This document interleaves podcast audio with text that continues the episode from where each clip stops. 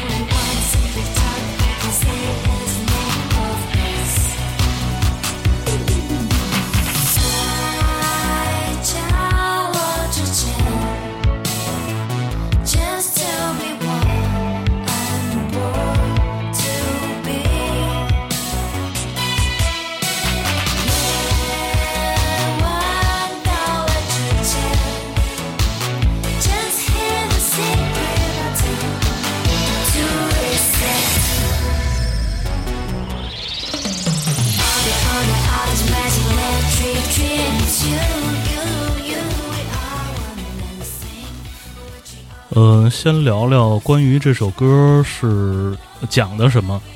啊？这首歌其实它的名字那个《电子白昼梦》那个 Electric Dream，它是一个小的时候我在正大剧场，嗯，还是 CCTV 六都看到，都看过的一个电影。嗯，它讲的是一个人他。嗯，他和那个他的一个那个时候还没有人工智能这个说法，他和他的电脑，他他想谈恋爱，然后让电脑给他出主意，最后这个电脑变成他世纪家园，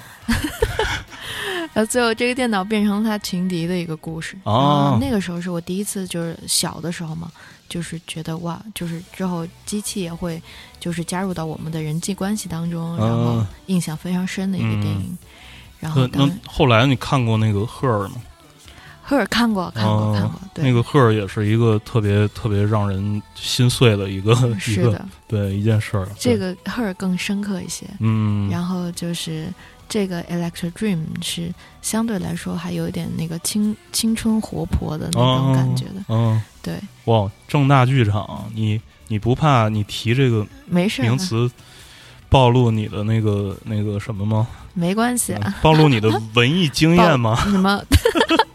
暴露我的文化底蕴，对对对，暴露你身后的文化底蕴嘛？对，哎，这个歌呢，我注意到它在音乐平台上的这个署名是它其实署了两个名字，一个是电，一个是静电场硕。对对对，嗯，然后就是关于。静电呢？我有一直有几个特别特别那个什么的，就是特别迷惑的事儿，就是呃，静电那个身上的这个名字好像大谜团，对大谜团，就是它名字好像挺多的，因为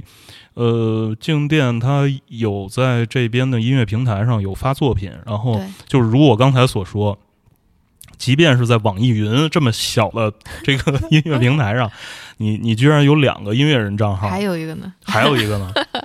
啊，还有一个那个是那个叫问问题儿，Question Children 啊，Question Children。然后呢，就是静电的那个，在他的我忘了是朋友圈还是还是 Instagram 上面，还还有一个就是他所归属的一个工作室的名字叫大宇宙大宇宙酿。对，呃，你给我讲讲这几个名字是。怎么回事儿？就是大概是都都是什么？对，感觉像书里那种家族家谱。对对对，一一看就是一特就是 old money。是，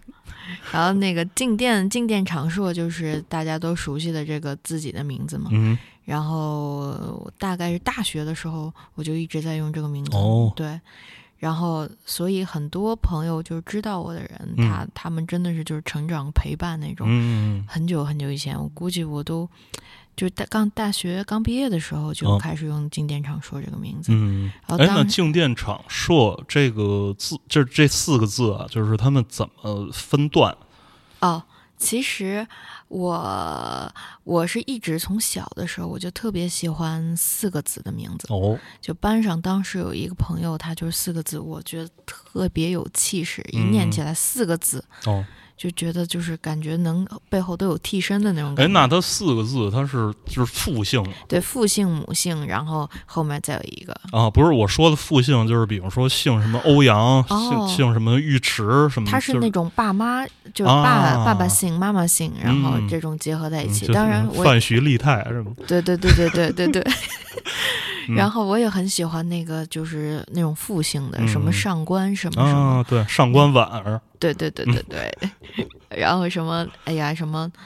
各种武侠小说里面的嗯这种对复姓，我都觉得特别酷什。么慕容复，没错，嗯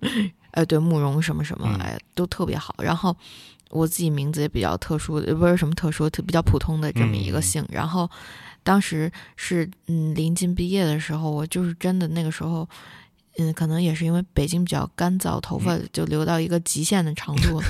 之后呢，就老老往起滋，对，就发生在我的身边，就发生那种不可思议的事件。嗯，就是我首先我碰别人，他们就就比较难以接近、嗯接近我，尤其是嗯在冬天的时候。然后就是大家就觉得我就不敢碰我，就是电电量特别充足嘛。嗯然后后来我就有一次，我拿着我的那个手机，嗯，我发现我手机开始充电，哦对哦，真的。真的对。然后我就在想，我那说你是不是手指头塞 塞到手机那充充电口里了吗？没有，就这么拿着它就开始充电了，特特别可怕。然后我就在霹雳想，贝贝，我又在想，我是不是就是想想事儿想太多了？我那时候还睡眠也不好，然后特别的焦虑，然后就嗯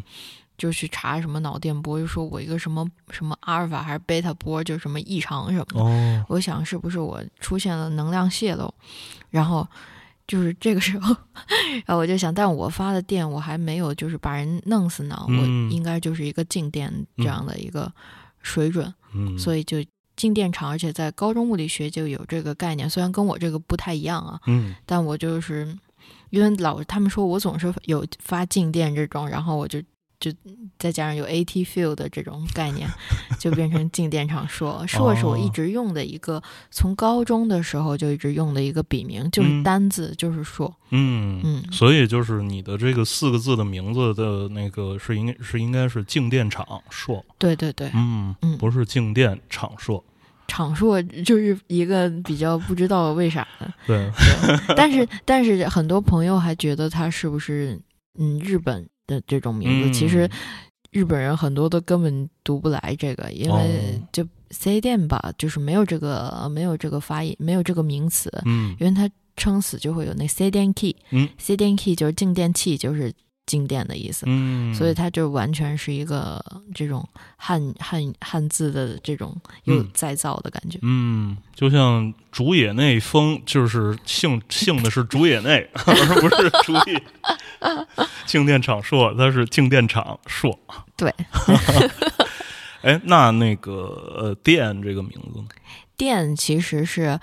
它也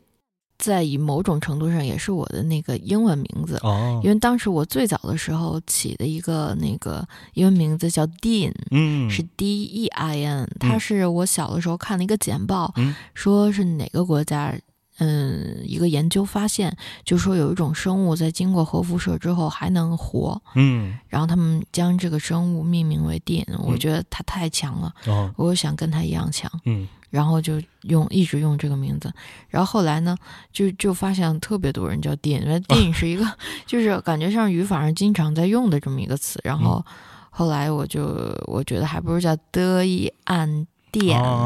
然后这样的话，我和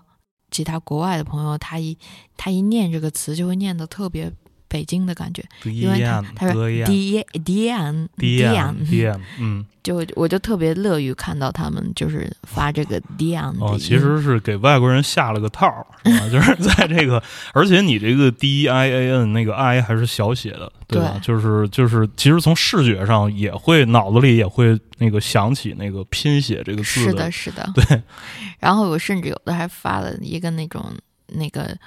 注音符号就是那个四四，就是平起的的的的的这个，我还写了一下。然后，但是我的那个后来组的这个电子音乐团体的这个名字，它为什么也叫电呢？是因为，嗯，它其实是由三个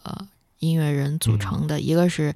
店就是本店，然后还有一个叫做伊米的伊米音乐家，然后还有一个叫阿比的音乐家，就是我们三个人的 N 种可能性，嗯，所以就变成了这个店。哦，对，明白。所以这个店这个名字，它是一个，其实在音乐平台上，它代表一个组合，是是是，就是我们三个人的一个组合。哦。然后刚才提到的那个 Question Children，Question Children 其实对我来说就是比较。嗯，相当于改变我人生的一个存在。嗯，因为当时就是我刚开始去做音乐这件事儿的时候，我和也是大宇宙酿的一个，就是我们是在嗯一个怎么说呢，就是像一个联合国一样的一个办公地点，然后。里面有一个叫 DJ Sasa 的一个音乐人，然后我们当时想去，就是时髦的共享办公嘛。对对对，但是就是封闭式共享办公，关关系户式共享办公。然后，嗯，我们当时就想去做一些实验音乐啊，一些有意思的那个尝试嘛。然后就想，我们得有一个名字吧。然后我就想，那个以前就是不是有很多人说是那个。一说谁谁谁，他是一个问题儿，嗯，一个这这个问题儿童，对对对，就是就是 question children 嘛，但就是日语就叫蒙太奇，嗯，然后如果呢？你说如果有这个问题儿，是不是也有答案儿童呢？就是我在想这个问题儿它是什么问题？就我就想了好多好多。嗯嗯，我就特别喜欢问题儿这个感觉，因为我觉得我从小也经常老问别人为什么为什么，就是十万个为什么。对，后来给我爸妈问烦了，就给我买了十万个为什么，让我 让我看书。对。嗯，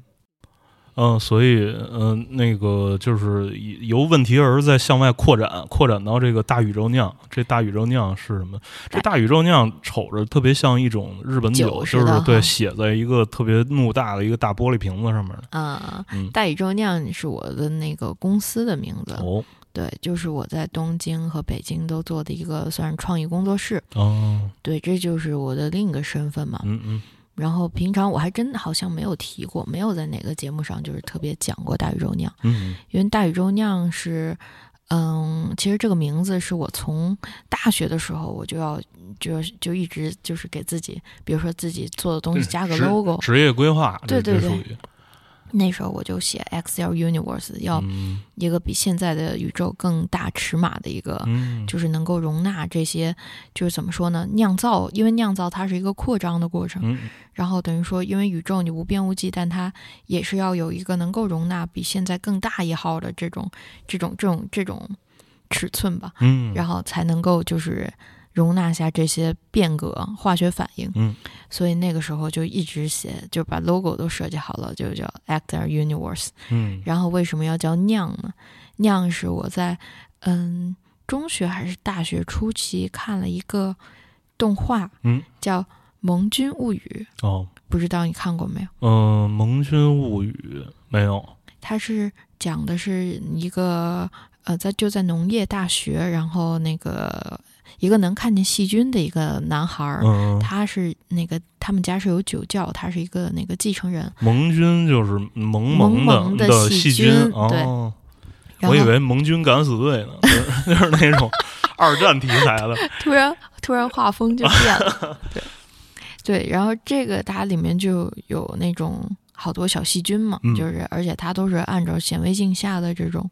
呃显微镜下的形状啊，把它。就是做成了一个比较可爱的那种样子，嗯，然后我它里面有一个那个口头禅，就叫什么酿了你啊什么，总是说来酿造，然后我觉得特别可爱，就是给你家酿了。对对对对对，再废话，给你家酿了。对，叫什么卡姆斯走，我就觉得哇，好可爱。嗯，然后，所以我就特别喜欢“酿”这个词。嗯，然后我也觉得，就是创作或者是每一个就是大宇宙 酿做的这个东西，也是一个经过时间，比如说它检验或者怎么样，它会变质。然后人也会，我也是，我也是，就是在我这个躯壳里面不断酿造的一个个体。嗯，所以就是我，我就是容器嘛，包括呃创造出来的东西也是容器，然后他们就是一瓶一瓶的酒这种感觉。嗯，呃，聊到这儿呢，大家大概对这个。呃，静电场硕的几个名字有了一个了解，就是我第一次在就是节目里或者说跟别人聊天的这个过程当中问别人关于名字的事儿，通常都是别人问我。啊，我也问问你呗。不是这个下来再跟你说，下来再也不是不能说，反正就是就是是一个，这这五三五五，就是一个我从那个大概九十年代末的时候，就是刚开始上网，就是也就是一直在用的一个名字，就是一个电话号码的那个后四位，就是当时就是觉得起名特别费事儿，就所以就用了一个电话号码的后四位，一直用到现在，一直用到现在。当时我在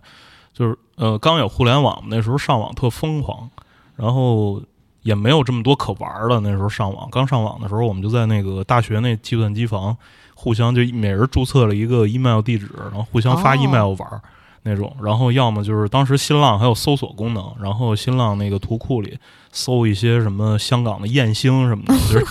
想让大家看看图片。然后那一张图片呢，可能保存特别大吧？呃，保存我们都不敢保存，我们就觉得那图片是那个来自另外一个次元的东西。然后，但是呢，那因为当时网速也不快嘛，所以点了那个图片之后，那个图片那个它在加载原图的过程中，嗯，会耗费很长的时间。是对，所以可能一节那个电脑上机课，我们可能也就看个三张图什么的，然后就下课了。就是早期的这种这种互联网，然后后来那个校园网里有那种 BBS 什么的，然后就是上对上那个就就就会比较快。那个专门的是一个软件叫 Talent，就是那打开之后是一个嗯。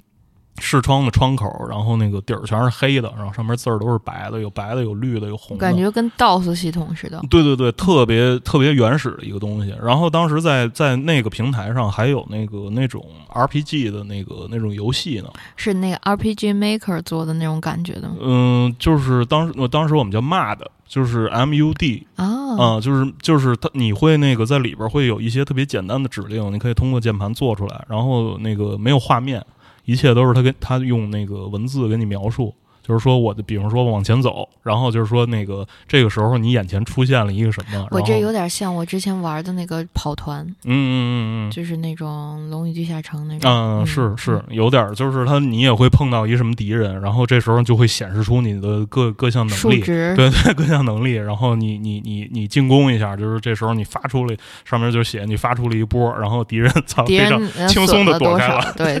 什么他并没有被被打倒，对对对，就就就。哎，怎么聊到这儿啊？对，反正就是从那那会儿开始就是用这个对，就就开始用这个名字。然后这个我头一回见着，就是有起给自个儿起了这么多名的这个 人，就开了不同的坑。对对对，开了不同的坑。但是，嗯。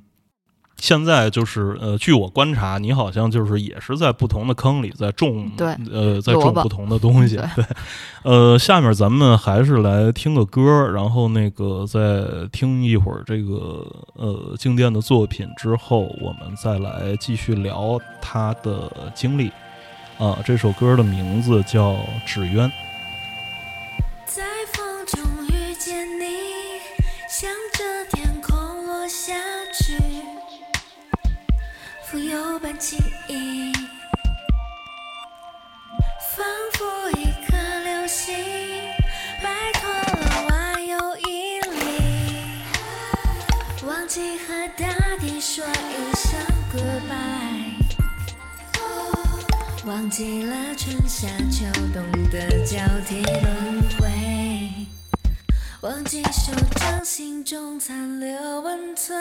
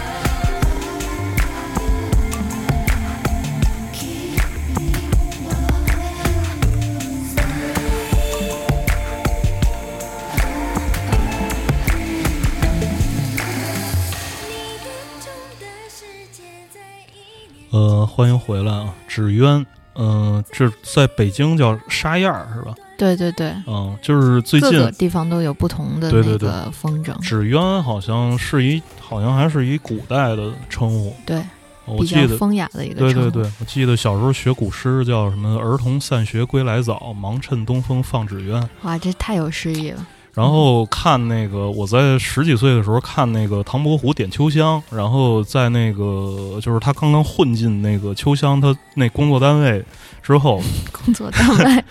就是进去找了一差事嘛，然后那个有几个丫鬟，他们那个就是在那儿爱放风筝，然后说什么那个风筝挂树上了，后来也赖他，然后就是那个其中有一丫鬟说说那个害我们不能放纸鸢，然后贬他，然后哦，所以就就记住了这个词。啊，对对对，就打了他一顿。然后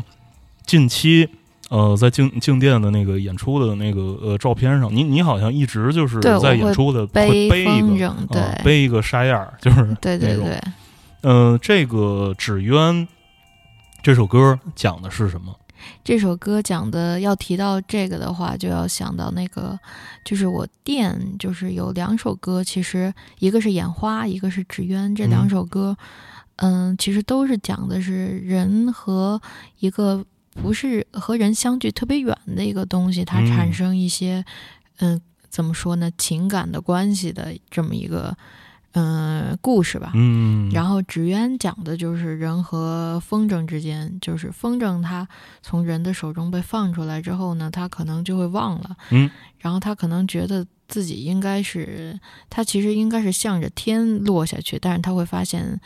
哎，突然发现到最后其实还是掌握在一个人的手里这种，嗯，嗯。然后他想要，最后他极极力想要去摆脱控制的这样的一个一个状态，其实就相当于一个童话吧。嗯嗯，就是一个一个想想摆脱控制，就是一一个想本来觉得自己自由，对但是后来发现我操。就是在在在你那儿还牵着呢，然后但是我我要极力把你放过风筝吗？我放过，我放过。嗯我之前拍那个《都心特快》的 MV 的时候，嗯就还在代代木公园放。啊，嗯代代木公园，哎，那里边有一个大体育场、是吧？嗯呃，那个是在国它旁边儿。嗯，对，嗯，我记得我有一回住在那个叫什么那个地儿叫什么三轩茶屋哦，那稍微还是远点，世田谷区。啊，世田谷。然后嗯那个就是我我我那那一阵儿没什么事儿干，每天会那个腿儿着去那个代代木那个公园儿去跑跑步去。体力太好了。还行，还行，嗯其实还行。就是代代木公园儿旁边的那个代代木什么力国立竞技场啊，国立竞技场啊，去去去那个地儿，去那个地儿跑步去。那个放风筝，我是在高三毕业的时候，就是因为那会儿没什么事儿干，然后纠集了一两个那个哥们儿，就是高中的高中同学，就是说得学个什么，学个什么特长，就是哦小的时候没没放过风筝，然后就是说这个放风筝这事儿，可能上了大学之后，呲妞儿会会能 能用得着。然后就是那那时候天津在那个我天津人嘛，然后天哦津那个时候在就是各种大兴土木，在九十年代后半截儿的时候，所以有好多那种那个拆平了还没动的那个开阔的地方。对开阔的地方。然后反正放风筝，当时学起来比我想象的困难，因为这个东西它在离你很近的时候是非常难把它那个让它自己有那个向上的力量，然后那个慢慢把它放出去的。而且要是大的话，就还需要两个人配合。嗯，嗯就就是得在那个在在那地方瞎鸡巴跑，然后那个跑跑跑跑跑，然后还得有把那个风对，还得有风，然后你还得把它兜起来，还得一下一下的往往下往下拽是的，啊、然后就是你越拽的话，它它就会越越往高处。后来就是会放了，就是把那个买的那个便宜风筝那那个那那一卷儿那个线，嗯，就是全放完了。然后那个风筝也不大嘛，它就嗯变成了非常小非常小的一个一个点儿。是不是觉得特别特别奇妙那个感觉？是，就是就感觉一个造物，就好像人，比如说，嗯，因为他们这风筝是人去制造出来的嗯一个碳基的这么一个嗯，这些东西，但是我们又用碳基的还 行，嗯对，然后我们又去定义生命，我们肯定定义跟咱们差不多的。那但是其实你这个人造出来的，就像弗兰肯斯坦啊这种，嗯他他什么时候有了意识，我们也不知道。但可能我们周围，比如说我们眼前这个纸抽啊，嗯 这个没插电的耳机嗯啊，这个嗯，什茶么缸子，茶缸子，可能都有自己的想法。嗯，就是风筝被放到天上去的时候，它能看到那么远的地方的时候，他的想法是怎么样？对。就是那个时候候其实已经比我牛逼了。那个那个风筝，他他他在这么高的地方，他已经比我牛逼了。是，嗯。就他的视野已经变了，所以嗯。我就是这首歌里面就想，他其实就是他觉得自己是去去向天空去落下，但可能他嗯。觉得就是重力的方向都不一样了，嗯，然后他最后他是其实是去坠落了，嗯，对，嗯然后其实《眼花》那首歌也是，《眼花》讲的是人和金鱼，金鱼的记忆大家都知道哦很、很短对，啊然后他又那个生活在那种好多人会把金鱼养的那种歪曲的鱼缸子里，嗯嗯然后他其实看外面，包括水的漫反射，他会看到的是一个呃一个晕眩的一个世界，对所以讲的就是这种人和一个金鱼之间的这种嗯。情感联系。嗯，对，反正呃，就是刚才静电这番话让我陷入了沉思。但是我刚才在想啊，就是说，你比方说，我放的就是一小风筝，嗯。这个小风筝呢，就是我我把就是哪怕是这么短的线，我即将放完的时候，那个小风筝几乎就在我视野里就不见了，我眼是。睛能看见的只有眼眼前的这这这一点点线，是，最后给他收回来的时候也特别痛苦。嗯，对，嗯就是你得跟他较劲，你其实不是在跟他较劲，是在跟那个气流较劲。没错，嗯，然后就是特累特累，然后最后收回来，收回来之后，我说行，我会放了，反正反正将来如果呲妞真有用呢，我这 这也不是完全不会，啊，对我我我我也能，对我也能跑两步，然后这个，然后后来就放在我们家里，然后就、就其尘实封了是吗？，对尘封了，但是那个形状就是你那个演出的时候就是那背着的，个沙样儿，对就是那比较种沙样儿那个 classic，对，非常经典的那个什么。若干年后，我有一个那个兄弟，他家是潍坊的，就是哇，那个山东潍坊风筝节太厉害了，对，他就自反正送了我一个金鱼，就是他们那儿那个那种特产，还是装在一个什么箱子里边儿。金鱼风筝也很好看，嗯，是，就是后来我把那金鱼挂在我们家的一个就是其他什么都没有的一个墙上，就是那个是一特别红的一个金鱼，哦，然后就在那墙上，我觉得还挺有意思。有时候开窗通风，那金鱼尾巴还会动，啊，可爱，对，嗯就就还挺逗的。呃，这个你啊，你是你是嗯，为什么就是要背这种北京式的这种风筝？是因为你是你是北京人吗？从从其实最早的时候要说就是背东西唱歌这个影响，嗯其实要最早追溯的话，嗯就要追溯到一个影响我很深的一个音乐人，哦叫户川纯。户川纯嗯，对嗯，纯姨，对嗯他当时他有一首歌叫《塔玛希梅桑嘛》，嗯就是玉鸡样。嗯然后我看他有就是背着蜻蜓的那个嗯翅膀，嗯然后他其实有包括背书包呀，嗯各种演出。其实当时我幼小的心灵，我当时是高中生，啊。然后呃第一首听的他的歌是《Ski Ski d i Ski》，嗯然后后来又听了他的《雷大曼》，嗯。我就是对我的冲击特别的啊大。啊然后我其实当时我就，而且我在特别特别小的时候，因为这次回到国内，我就去翻以前画的画儿，嗯然后我就发现我五岁的时候画了好多小孩身上是背风筝的，嗯然后那种还有背蝴蝶翅膀的，哦我也不知道，可能这个东西隐隐隐当中被注定了还是怎么样，就不、啊很多那种这种暗示都暗示我要背东西。就是说，我刚才想起，我刚才想起，就是说，比如说这个人说说最近这个神志不太正常，然后找出去说说让这个让这个大仙儿看看，然后那个 大仙儿大仙儿一看，往往就会说说，哎，你看这人身上背着东西呢，你你看不见，我这个是我这个是那种就是有那种风筝精在我啊。耳边，我说背我，他说背上，嗯，嗯背上，嗯，在你的这个呃演出当中背风筝，你就只只背过风筝吗，你还背过别的什么东西吗？我我之前还有一次背，呃也不是背，就是有一个背了一人，哎，差不多背了一小怪物，是一个哦那个，嗯、有一个我很喜欢一个艺术家的一个作品，嗯。然后他叫诺佐密西古罗尔，他嗯。就是他的那个衣服上面就是有一个怪物，哦。然后但我那个就是只能用一只手唱，只能用一只手出来，另一个手就是被封印在那个哦。封印在那个那个袖子里，嗯然后变成那个怪物的一部分嘛。哦但我得检讨，我发现我倒是关键的时候手出不来。哦，我还以为你有一只手要在这个这个整个的它这个结构里，然后要让它动，还是怎么样？没有，就真的被纯被绑住了，嗯，我以为你们要玩那种腹语二重唱了。就是、就那种就叫什么，那拿一个抹上对对对腹语术，腹语 对，然后你看看他，然后他他他也张个嘴对，他也张个嘴说话。哎，这个好，这个好，这个借鉴一下，下回你可以，下回你可以使一下。对，可以。嗯、在北京出生，呃，在北京出生长大的，就是讲讲你那个从小的那个经历吧。小的时嗯。候，其实，呃，就是特别喜欢画画，嗯。而且当时应该就是大家都很流行让那个孩子周末也不歇着，嗯，然后那会儿是不是应该是刚开始流行课外班儿。对，少年宫这种，对，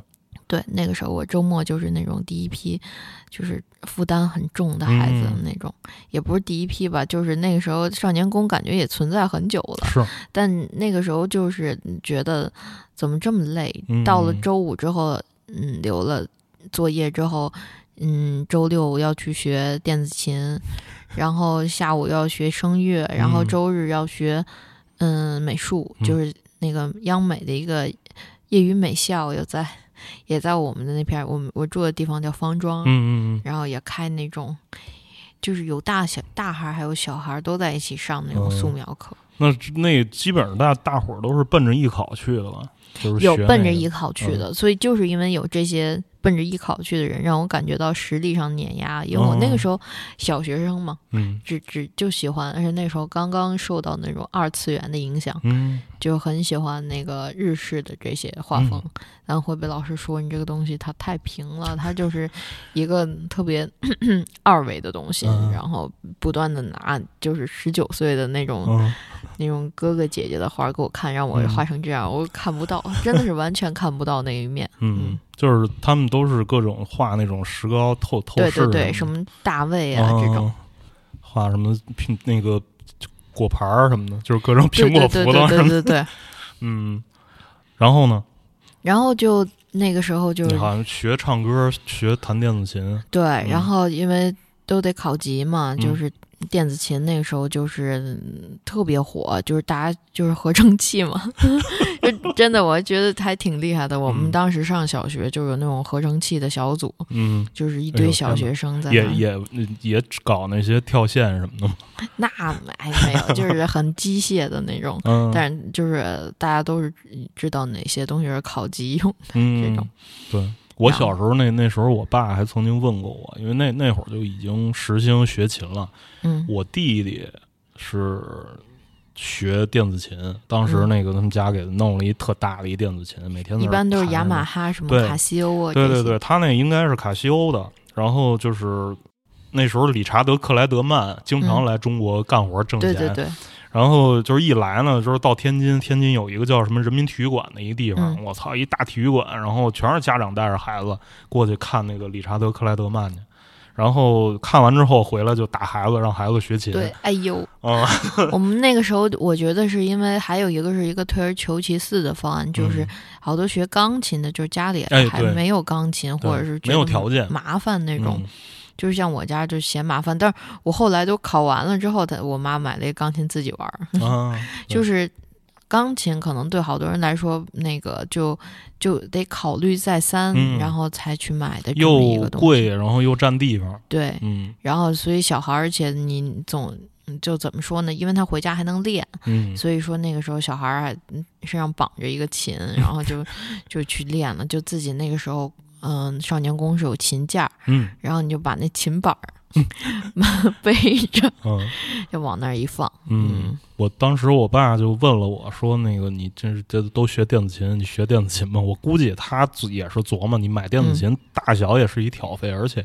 他也琢磨这小孩将来能能弹电子琴能能干嘛呀？然后那个后、嗯后来就他其实内心里是不想给家庭购置这个东西的，然后就问了我一下，说你学不学？我说不学。爸说行，说正好。要的就是这句话 对。对对，要的就是这句话。嗯，然后你呃，电子琴考级都什么？现在还有电子琴考级？我不知道，应该会有吧。我当时去那个就是那个中央音乐学院，因为当时不断的去那边考级，还有嗯声乐的考级也是嘛。嗯，当时就哎，你是声乐都唱啥呀？那个唱那个 那个时候唱的考级曲目，什么《长江之歌》呀，歌、然后小背篓啊，嗯那种都是一些民歌，民歌，嗯还有美声啊、嗯这种。然后那个时候在那个七色光艺术团嘛，哦就是北京北京电视视台对对对，嗯唱那个《七色光之歌》嗯然后。呃，有时候就七色光不是经常有那种在那种小朋友剧场又要又有嗯剧场的演出，嗯然后还有那个电视台的演出，嗯然后再顺便这边给我那个哦，说错了，嗯那个呃声乐考级不是在央那个中央音乐学院，哦是在那个歌剧舞剧院，中国歌剧舞剧院考。哦嗯，朝阳门虎坊桥那时候，对，嗯然后那个时候就是考的还就考到头了，其实，嗯，嗯，到头是几级？八级，八级就是凭这证书是可以我不知道。可以上中央歌剧舞剧院食堂 可以吃饭。其实当时那边老师就说，我感觉就考到头了，就就是说来吧，就是意思说嗯入团什么的。但是那时候我爸妈就是这个就是业余爱好，就是坚决反对嘛。嗯嗯，我我当时也就就可以吧，那就、嗯还是就是当成一个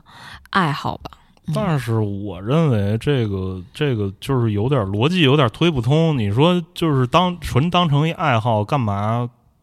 就是要走走走到极致啊？就很神奇，我也就是想要就是证书什么之类的吧。嗯，就我也不知道，因为当时就是这个东西，呃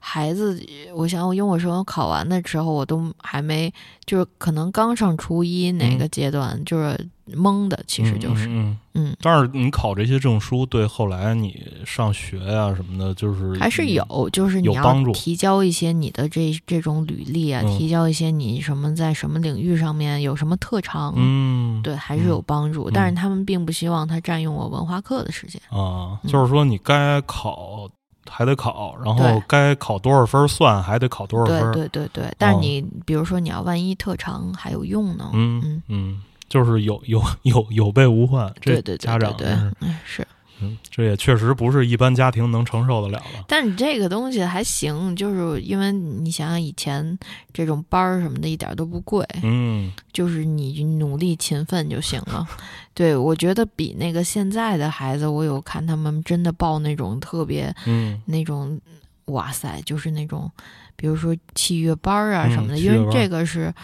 用考级的话，我觉得好多还是得看自己回去练。是是嗯是，嗯，你就是你跟家练，除了练电子琴那那那种，你还得跟你唱歌，你唱歌是要那个跟着那个，是不是得上公园练去？没 有没有，在在家里面就是有那有那种标准的磁带什么的，啊就是你或者一些教材什么的，而且有视唱练耳嘛，你就嗯得对着那个去看什么。嗯嗯这真真挺，反正就挺占用童年时间的，嗯，是吧？那你觉得你的 童年幸福吗？挺幸福的，因嗯为那个我觉得还是挺好的，因为去了一些国家嘛，嗯，然后跟我我天呐，太忙了，感觉对啊，对啊，嗯同样同样都是。那你你说说你这个去去去很多国家的事情，因为就是跟跟父母他们工作就在国外嘛，嗯而且嗯嗯，小的时候是去了一趟美国，嗯芝加哥，嗯然后后来就是去的中东这些地方，就是就是就觉得挺苦的，哦，嗯，就是就是更加珍珍惜自己珍惜生命，对，啊自己在北京的这个生活。但就是觉得挺还就是意识形态完全就是怎么说呢，就会在小的时候不断的受到这种文化冲击，我觉得你挑一件你现在想起来嗯。印象特别深的这个事情说呗。我想想啊，嗯。就是呃我之前在以色列的时候，嗯，嗯，哎，以色列现在是不是一直到现在都没有那种那个，比方说就是假假设没有疫情，嗯都没有这种旅行就是产品有很多，是吗？因为以色列是一个旅游大国呀。嗯，因为像它的特拉维夫的观光、耶路撒冷的这些圣城的这种观光，都是嗯极其商业化的。嗯，但是它只有一，好像是没有那种自由行，是吗？只只能不我我是前些年我前些年听一个就是朋友说的，听一演员朋友说的，他嗯去那边儿、呃去是不是看那局势又个。拉紧了？呃，就是前些年他是去那边看那个以色列的那个戏，嗯就是艺某个戏剧节还是艺术节，他们现代舞特别厉害。是我当时就是初中的时候，初二吧，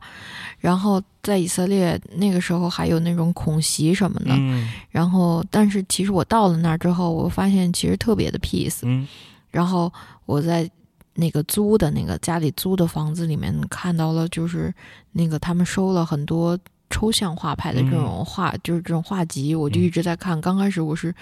觉得就是特别不理解，嗯然后后来就一直看，我就看进去了。嗯然后也是第一次去看了现代舞，嗯，然后包括特拉维夫的很多就是公公共的建设有也特别浪漫，它比如说那个时候就有街头的那种音像租赁，嗯然后还有一些演出什么的，我就是觉得挺突破我对中东的那种以往的印象。对，嗯，我印象特别深的关于以色列的一个艺术的这个这个时刻，就是我大学大概大二还是大三的时候，那时候有一个以色列的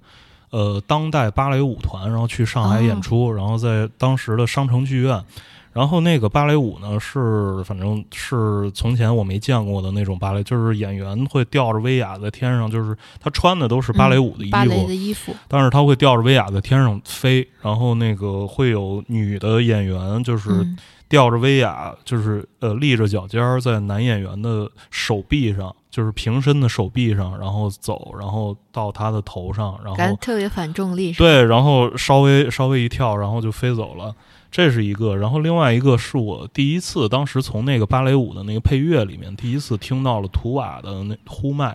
哇哦，嗯，就是大概两千年、两千零一年的时候，那里边用了好多那种那个呼呼度的那个歌，这就是若干年后我才知道这个组合叫呼呼度，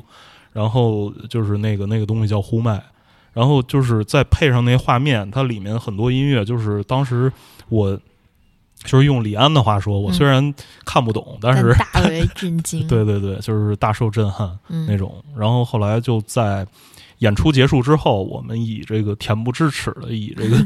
大学生的身份，然后冲到后台，还跟那个编导啊什么的，还跟跟人瞎鸡巴聊，因强为行交流。对强行交流，因为当时中中文也不好，然后。呃，确确实也没买票，然后就哇，这也太强行了吧！后来就跟人聊了会儿，然后发现那个沟通上确实有一些问题，然后后来我们就走了。哎，他们你说的是希伯来语吧？没有，他们说英语，可以说英说英语的，对嗯。然后就是这个是留下了关于以色列的一个一个非常非常初期的印象，就是哦这些人他们的他们的文化，就是或者说他们的文明，我我这给我的感觉是比我们那个走的更靠前的，对，就是他们嗯对这些东西的理解。就是有可能我们走了另外一个不同的方向，然后他们是朝着那个方向。这个就是同时作为，就是跟他们那个呃原本的国家目前是发达不发达、GDP 什么的这些东西都完全没关系。是嗯、我们同样是就是文明非常早开始的这种民族，然后那个他们是朝着那个方向往前嗯走了，走了很远很远。而且毕竟它还有，因为以色列还是算是一个比较崭新的国家。嗯它虽然就是包括犹太啊，包括这个地方本身，就是这个地缘，它有非常嗯长的历史，但是它就建国呀，包括还有西安主义，这个一说起来就嗯，就是、呃特别长了，就嗯。它是一个很复杂的一个地方，嗯嗯嗯。就是新的意识和旧的意识就不断的在碰碰撞，但是其实它又发展的很快，就是很多人他做这些艺术创作的时候又有点儿百无禁忌，其实，嗯嗯是。嗯嗯，也很难说它是自由，它可能是某种反弹。嗯嗯，好吧，呃，那后来你在选择大学的时候，就是是选择了你可能从小就喜欢的，对，从小就喜欢的一个专业，就是画动动画导演，对。是怎么怎么会呃怎么就是考考这个对你来说呃有什么困难吗？就是呃就是你你比方说你要准备一些专业啊什么的那些东西，其实，呃，其实当时我就因为毕竟到了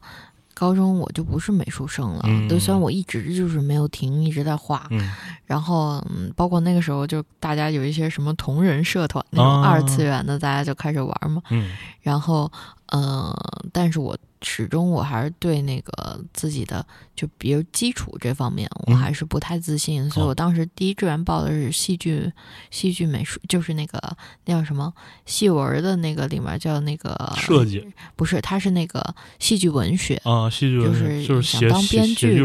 对。但是后来我的那个动画那个广院的戏文吗？对，哦就是影艺那个。嗯学院的，嗯。然后后来我，但是我的那个动画的面试分儿和那个创作，尤其是当时就是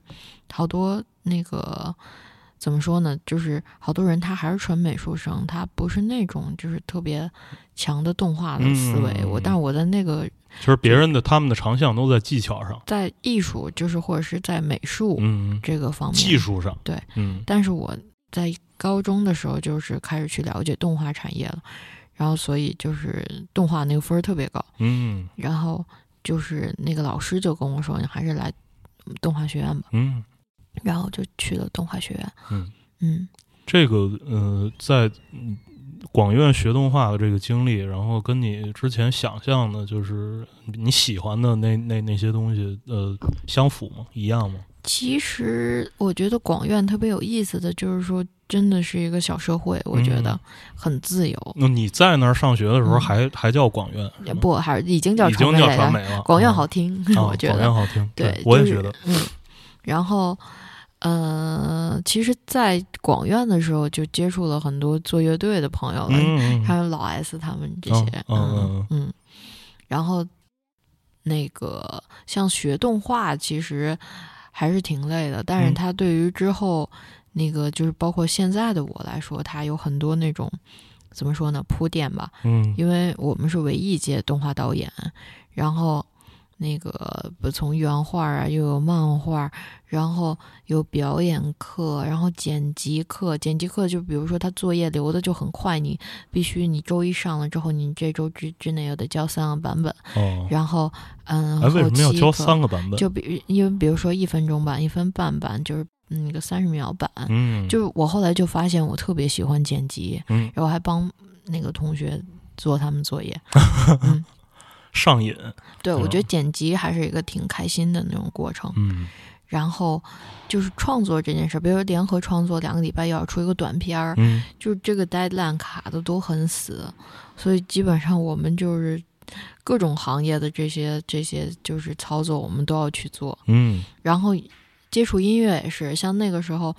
那个你做的短片儿，你又嗯，比如说你去找什么录音工程学院要啊什么这种，你都不如自己去做了。嗯，嗯，就是所以就是求人们 求人不如求己。对对对，就是作为一个动画导演，最后被逼成了一个什么都能拿得起来的民工。民工还行。然后呃，那你在学期间，或者说在那个本科毕业之后，有那个参与过这种怎么说呢？就是商业的，或者说那个那种社会上的，就是动画。呃，连续剧或者动画电影的这个，我们大学的时候，就有的时候老师就是，哎，我不知道该说不该说，就有的时候我们画中间帧的作业，其实就是要上的、哦 上的电影这种很、哦很多很多。然后那个参与工业制作，对，这是嗯。间接的那种。然后嗯，但是后来毕设的这个电影有一个叫《Leap Game》的短片，是我做的编剧和人设，这个是嗯。获了一个叫什么金厨奖啊什么的。嗯嗯，对，其实还是有的，对。对，就是有涉猎过这种动画工业的是的，是的。我从前看过一个，在一个论坛上看过一个漫画，好像是一法国人，不知道你你有可能也嗯。看过，是一个法国人画的，就是他在北朝鲜的一个经历，就是哦，我好像看他是不是还拿了一个那个就是乔治奥威尔的书过去？嗯，有可能，但是这个细节我记不清了。嗯然后他就是讲自己在北朝，因为那个就是他背景是，他是一个法国的一个动画的前期的一个监制还是导演，然后就是因为呃北朝鲜有好多那个那种就是在动画的中间帧的那个那种加工的那个，没。错，没错，是这样。然后中国也有。对对对，然后他就是被他那个公司派到北朝鲜去监督这个所有的中间针的这个这些生产，然后他就是把自己在那儿的所有的生活去那个写画了一个。画了一个绘对本，对，其实我觉得也就是你你想作为法国人的性格，其实好多东西也都无关这种意识形态的嗯这个，他就是完全是以一个自由的表达。对对对，是以一个就是做这个行业的一个一个从业者的这个视角去去去看的那些东西。我记得印象特清楚，就是他最后这个这个作品完结的时候，最后一个场面就是。他在那个楼的上面，然后那个就是在窗口折了一个飞机，然后那个把那个窗户打开，有一纸飞机，然后歘就那个顺着窗户扔出去，然后最后几幅画就是那个纸飞机在那个那个天上飞，然后最最最后就完了。嗯嗯，就结束了。对，嗯、你怎么去的日本呢？就是怎么会？去东京，嗯就是当时毕业完之后，就是我是去的日本读的那个研究生嘛，就是就之后就一直在东京。嗯，对，就是所以本科毕业之后，你就申请了一个在日本的对对对，就去那边读研，而且那个 那个学校的，其实它不算是那种名校，嗯。但是它的校长我特别喜欢，哦。叫 Di- Digital Hollywood，、嗯，然后这这样的一个大学的大学院，嗯，而且，嗯、他的那个研究生的那个学历，字好莱坞、嗯、对，然后他的学历我而且查了一下，然后教育部又是认的那种，嗯。他是一个很新的学校，然后他的那个校长叫 Skiyama Tomoyuki，然后是一个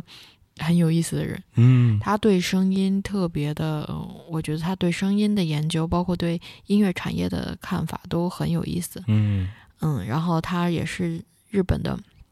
就提出日本的 “cool Japan”，就是酷日本这样一个概念的一个提出人吧。嗯嗯酷日本这个我还挺感兴趣的，但是咱们亚文化救国，亚文化救国。嗯，呃，下面咱们还是听一个歌，然后这也是静电场硕的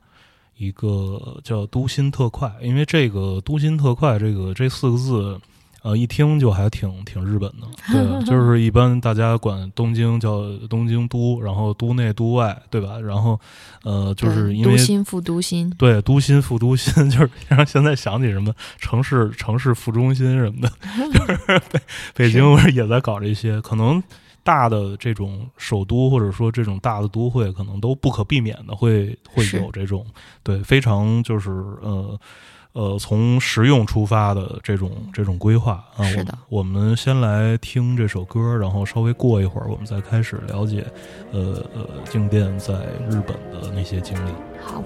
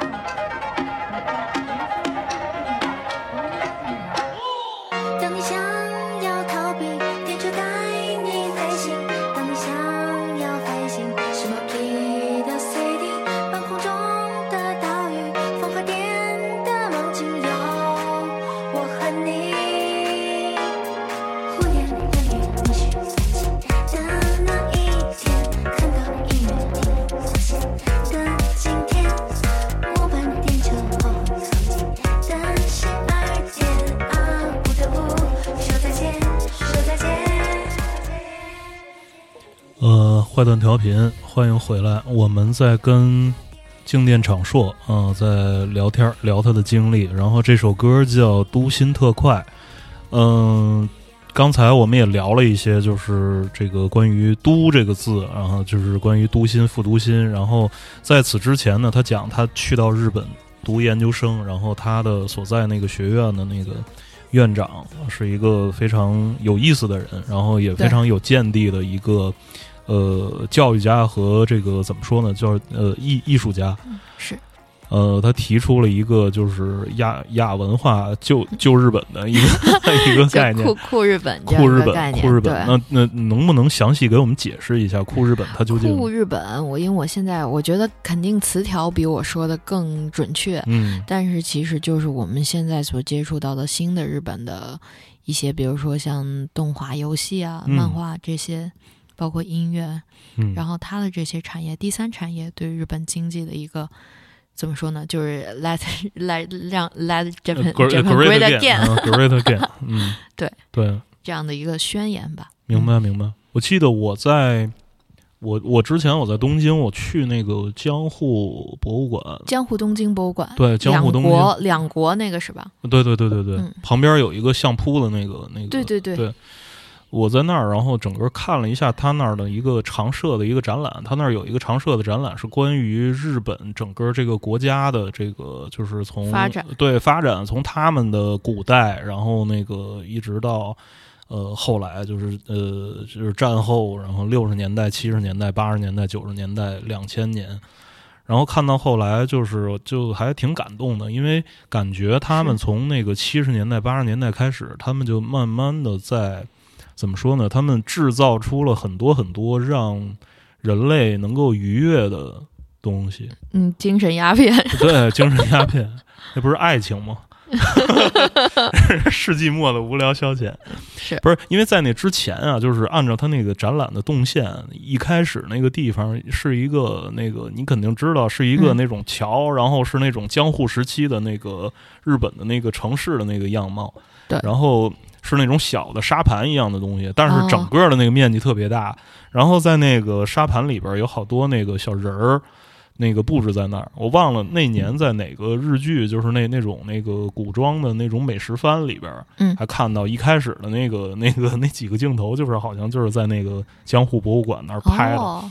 那种微就是啊缩景观，对对对，微缩景观。然后就是，其实就是从从那会儿开始的。然后就是先告诉你说，当时的日本人大大概是一个，呃，住的是什么样，然后啊，庶民的对生活，对对，就是大大大大大家在什么地方住，然后那个什么，还有一个什么，就是挑那时候那个要男男人要出去挑水啊什么的，就是有一个那个扁担，然后前面一桶，后边一桶，然后你还可以过去体验一下，就是说那个哦当时那个桶。然后我就发现，那个我挑着那个桶，然后那个就是到它高度的极限，我依然站不直。嗯然后啊，对，就是因为他们对当时的那个人的那个平均身平高，均身高对平均身高大概是那样，然后就是还都有点营养不良，对，然后还陈列着好多那种特别就是看着嗯特牛逼那种武士铠甲什么的。然后我走近一看，我说我操，这这可能这是给 对这给小学生穿的吧？但是这个就是他们当时的那个特牛逼的那那种武士。嗯，大明什么的，就是啊，实际的尺寸哈，对，然后就是嗯。那个一下那个时间，后来就到了那个二战，就是二战结束的时候，就是美国去炸那个广岛和长崎，就是把嗯。日本就快炸平了。然后他那个展厅里陈列着一个巨大的一个，嗯，那种钢结构的被炸的特别扭曲了的一个一个东西，就是我不知道是什么桥啊，还是一个嗯。什么塔的一个残骸，对，嗯。一个部分。那个还挺震撼的，就是就是被一个一个本来这么坚固的东西被扭曲成那样，然后后来就发现他们就变了，就变成那个就是开始呃抠哧，因为战后他们也 也很困难，然后就自己就在困难的情况下就开始抠哧这抠哧那，然后后来就开始就向内的思考，对对对，嗯。然后后来就那个往后看，就看着看着就出现了什么当时的那个那个什么收音机，然后出现了电视，然后哦，各种电器的对对，嗯。出出现了什么 Walkman，然后嗯。出现了什么那个任天堂的什么 FC，、然后出现了各种游戏机什么的，然后 CAD 各种各样的东西，然后就出来了。就是看到看到后来，就是他们那个电视也会反映，就是到他们每一个时代的那个老百姓的生活。因为对江户，它就是可能指的就是那个东京当时这一片儿嘛。是是是，就是后来这一片儿的人的生活变成什么样了，也穿起洋装来了，然后什么各种什么摇滚乐，然后什么，出现了什么二次元，然后就是就就就这些东西，就是看到后来我我还挺挺挺感动的，我就说这个真是真是这个人人就是他又容易被打死，然后他他他又打不死，对对，就是有一种生命力在那个整个这个过程当中呃涌动，呃，你我刚才我刚才还查了一下，啊我刚查了一下那个酷日本，嗯然后那个里面就是除了一个什么酷日本、酷日本战略、酷日本还酷吗？我觉得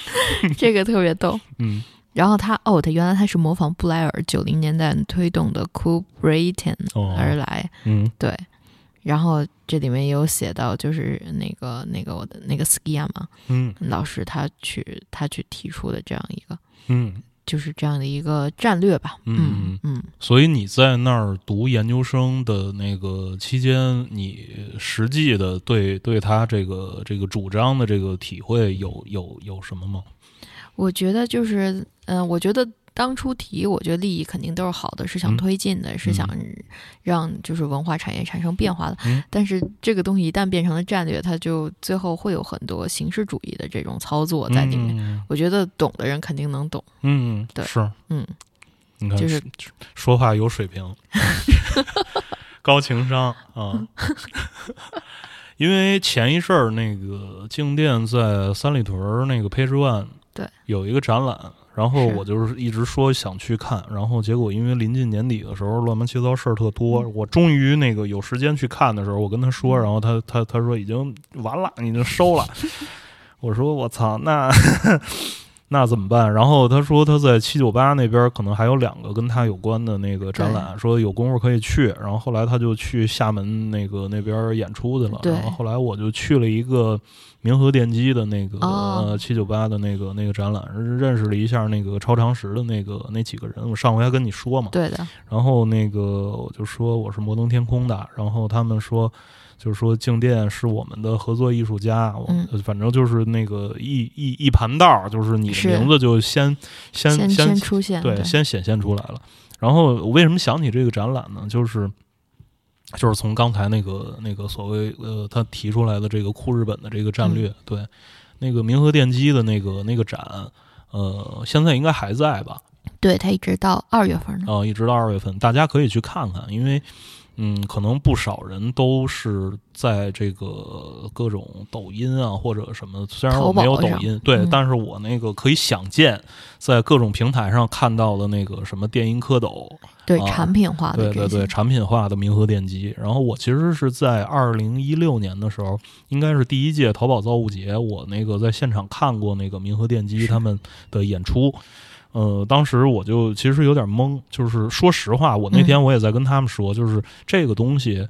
不太能对那个这边的呃普普罗大众的那、嗯那个层面的年轻人能能打动他们。有一些共鸣，对，有一些共鸣，就是因为大家那个，因为首先接触到的一定是那种消费层面的的东西，呃，它有有趣的产品，然后你可能知道这个东西是明和电机出的。对明和电机是个啥呢？然后看过演出的，即便即便是我看看了演出，我当时其实也挺懵的。我说这这帮人那是干啥呢？就是机械机械发声，然后把它嗯变成音乐，然后现场演出，然后有一个那种工厂的那种形式在。对，有一个就是那个大家都穿着厂服嘛，是的，嗯，就是日本那种那个制造业的那个中小制造企业，对对对，嗯。流水线工人，然后在上边弄弄弄。嗯，然后台下其实有很多都是初音未来的粉丝，然后哦因为他们那个那次也也有初音未来初，音未来，对，也有初音未来的演出，就是在哦。旁边一个小小黑小黑屋里，那咔那帘儿一开，里边有一全息投影，哦然后那个在哦，那个时候对初音还是挺火的，嗯，是。然后这个明和电机，直到近就是呃最近我看了他们的那个展览，我才真切的体会到这个他们是那个他们那个根儿在哪儿。他们是的是的对，尤其特别推荐去看那个小黑屋里面的那几段影片，我觉得是我我回头我还还还要再去一次，因为那那天那个因为那个那整个看完可能要大概半个小时左右。我觉得你要是看了那个影片的话，嗯。就半个小时打不住，嗯。因为他那个在那个小黑屋里面放映有一个影片是我都没看过，因为我认识 Tosa 桑，嗯。我们认识很久，但是其实我们他的那个有一个自己录的一个自述的影片，我是一直没有看过，嗯。然后看了之后我还挺感动的，嗯，我就是上到三楼之后，我开始慢慢的理解，就是他作为一个人的，就是内心的，呃，最根源是什么东西，然后他。他最后表现出来的就是可能就是那样的演出形式，然后电音蝌蚪这样的产品，以及以及等等，就是包括那个狗啊什么的，是。嗯嗯啊，这就是有点扯远了，就是那个没看着静电的展，然后但是上次静电给了我一本书，我那个大致那个翻了一下，这书挺厚的，叫《东京旮旯》，对，呃，那里边是他去日本的一个心路历程和一些见闻的，就是非常个人个人化的一个角度。我今天其实在这个部分，我想在节目里边就是听你聊聊你去日本的这个，就是你适应日本的这个这个过程，过程。大概、嗯。大概是一个什么样的？对因为日本呢，前些年就是在没有疫情的时候，你办一可能日本就是什么三年多次，对，三年多次什么的，直接买一机票啪就去了。然后如果在那边有朋友，就是在朋友家一住，其实，在那边，嗯、就跟就就跟在国内，比方说我我我明儿我搬到什么天津住，我搬到青岛住，其实其实都差不了太多。没错，对，但是呢，你如果真的要去日本，你在日本读书，或者说要在日本定居，要在那儿生活，那又是另外一回事儿了。是。嗯所以当时我写这本书叫《东京旮旯》嘛，嗯然后就是日本，尤其在东京吧，我一直生活在东京，嗯就它有很多那种大街小巷，就是尤其是那种小胡同里面的东西，嗯我就觉得它就是由无数个旮旯组成的这么嗯一个城市。嗯对，其实当时写的时候，嗯，写的也是就是怎么说呢？我们去到一个城市，有的时候我们回来了，然后对这个城市我们有个印象，嗯喜欢或者是不喜欢，嗯但其实大部分都是因为我们去那儿经历了一些人、一些事儿，嗯然后才给我们造成这样的印象。嗯所以我这本书就是比较公平公正的，嗯，以我的视角去跟大家说我我这个怎么说？比如说游戏有各种那种分支，有各种这种角色的这种前进的这种图，嗯就我这是我我的静电线路，然后 在这个东京经历了这些事儿。嗯对因为我我感觉现在就是旅游啊什么的这种书比较多，太客观了。我觉得得真实说点儿，嗯就代表也不管说代表消费者吧，嗯 代表什么，去真实的讲一下我这边的感觉。对对对，那所以下边我就选了几个点啊，嗯就是说你总的来说，就是你在东京的住这一块儿嗯是一什么？就是因为你你是北京人，然后从从小在北京出生长大，然后上小学、中学、大学这么多年，就是北京的这个住，北京的交通，呃，可能很我们的很多听众也都有这种非常直观的印象。北京的听众多吗？北京的听众有一有一部分，啊、呃，我们在早先早些年啊，大概就是八年、七八年之前，那时候有过那那种听众的那个呃，都来自国内哪儿的那个调查。那个调查，然后其实最多的并不是华北，最多的是广东，哦，特别奇怪，就是因为广东当时这个智能手机的普及率可能比较高，明白了。大家会用智能手机，然后干这个听歌、听播客这个这这件事儿。但是近些年，因为我们确实是疏于运营，就是我们对这个就是 坏蛋调频这个事儿抱着一种自暴自弃的、哎 自暴自弃的态度。然后这这也算是我们的一特色吧，嗯就是呃自由，对对对，自由生长。对，比较比较散，嗯，所以那个就是没太那个，但是大家呃，我觉得对北京、上海这些大城市，总归是会有一些呃总体上的这种印象的。对是然后那个你对东京的这个住，包括就是从你刚到那儿，你需要那个面对这个我要找一个地方住，然后一直到现在，就是对中东京的住整体上是一个什么感受？就是整体上，我觉得就是不同太不同的，就太不一样了，每个地方嗯。都。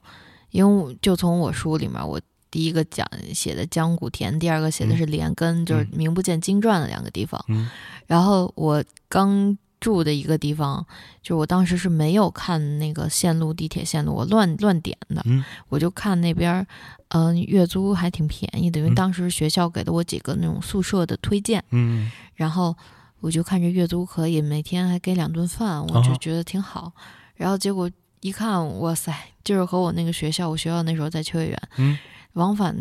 我感觉要有三个小时，哦，巨远那种，巨远，就好比我从天通苑天天 上摩登上班来差不多，因为它已经快到祁玉县了。啊，然后当时就是天呐，就是我走在路上就动不动路路过一片农田这种，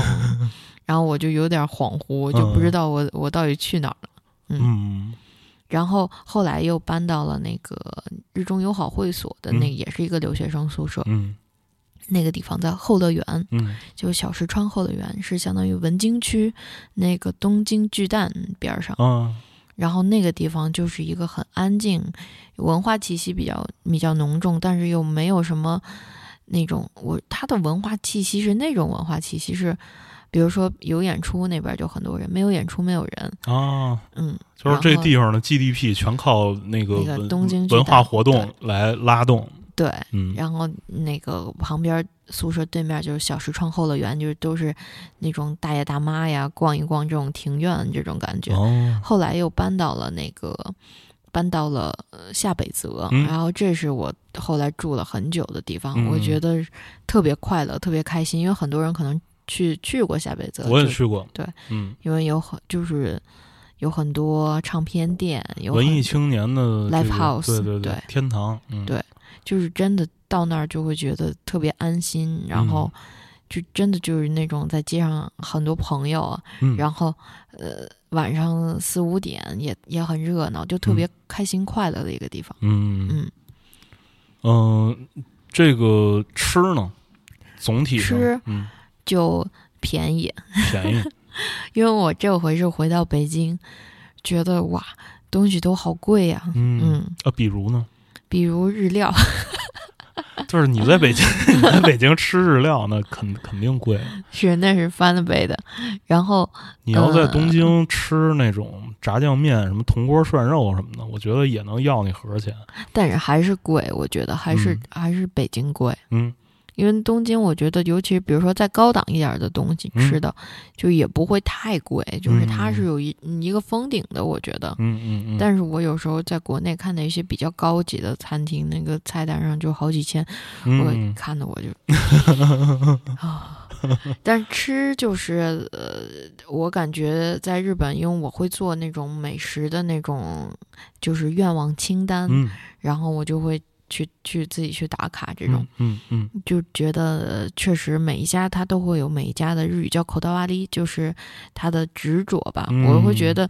嗯，日本那边嗯就是尤其是个人经营的，就是厨师为主的这些餐厅，会感觉到他们对一些点的执着。嗯，赤诚就是对这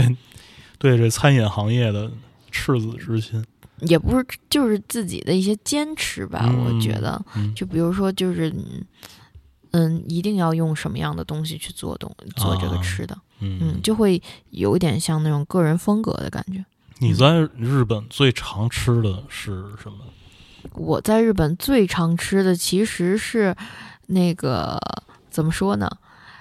我们门口有一家柬埔寨料理，我们就经常去吃这些东南亚的料理，特别多。哦对，哎，我还真没在日本吃过这个东南亚柬埔寨、越南、柬埔寨。尼泊尔，然后哦印度，嗯因为这些餐厅在东京特别多。哎，柬埔寨料理都吃什么呀？嗯、柬埔寨料理，比如有一个有一道高棉火锅。那没有、啊 高棉火锅，你吃过？我吃我在那个暹粒，他那儿有一家，就是那种那个周围有一圈，就是那那种叫什么烤涮一体，哦，就是烤涮一体鸡是吗？呃不是，它就是上边就是像一个火锅一样，嗯它上边是一块那个就是类似于铁板，就是那种撑子似的、嗯那个东西。上来它会给你一块猪油，然后让你把那个东西嗯整个那个擦一遍，然后呃就是上来肉，你可以先在那个地方烤，哦，然后周围有一圈那个槽。在那个那个烤完肉之后，因为肉的那些汁儿啊、油啊什么的，全都留在边上那一圈槽里，然后再添点汤，然后有一些蔬菜，你可以听起来特别的，这个这东西听起来特别神奇对。就在那个先例的那个酒吧街，那但是那个是非常多年前了，就是可能一一那零九年那那那时候，现现在不知道有没有嗯那、那种东西。那你你就是在东京的那是什么呢？那个柬埔寨料理，它有一个叫蟹春雨，就是粉丝，它有一个蟹腿春雨，就是嗯砂锅做的，哦那个特别好吃。嗯然后还有一个叫 Momo 的一种，像是小笼包一样的那哦种鸡肉馅儿做的包子，嗯嗯嗯嗯，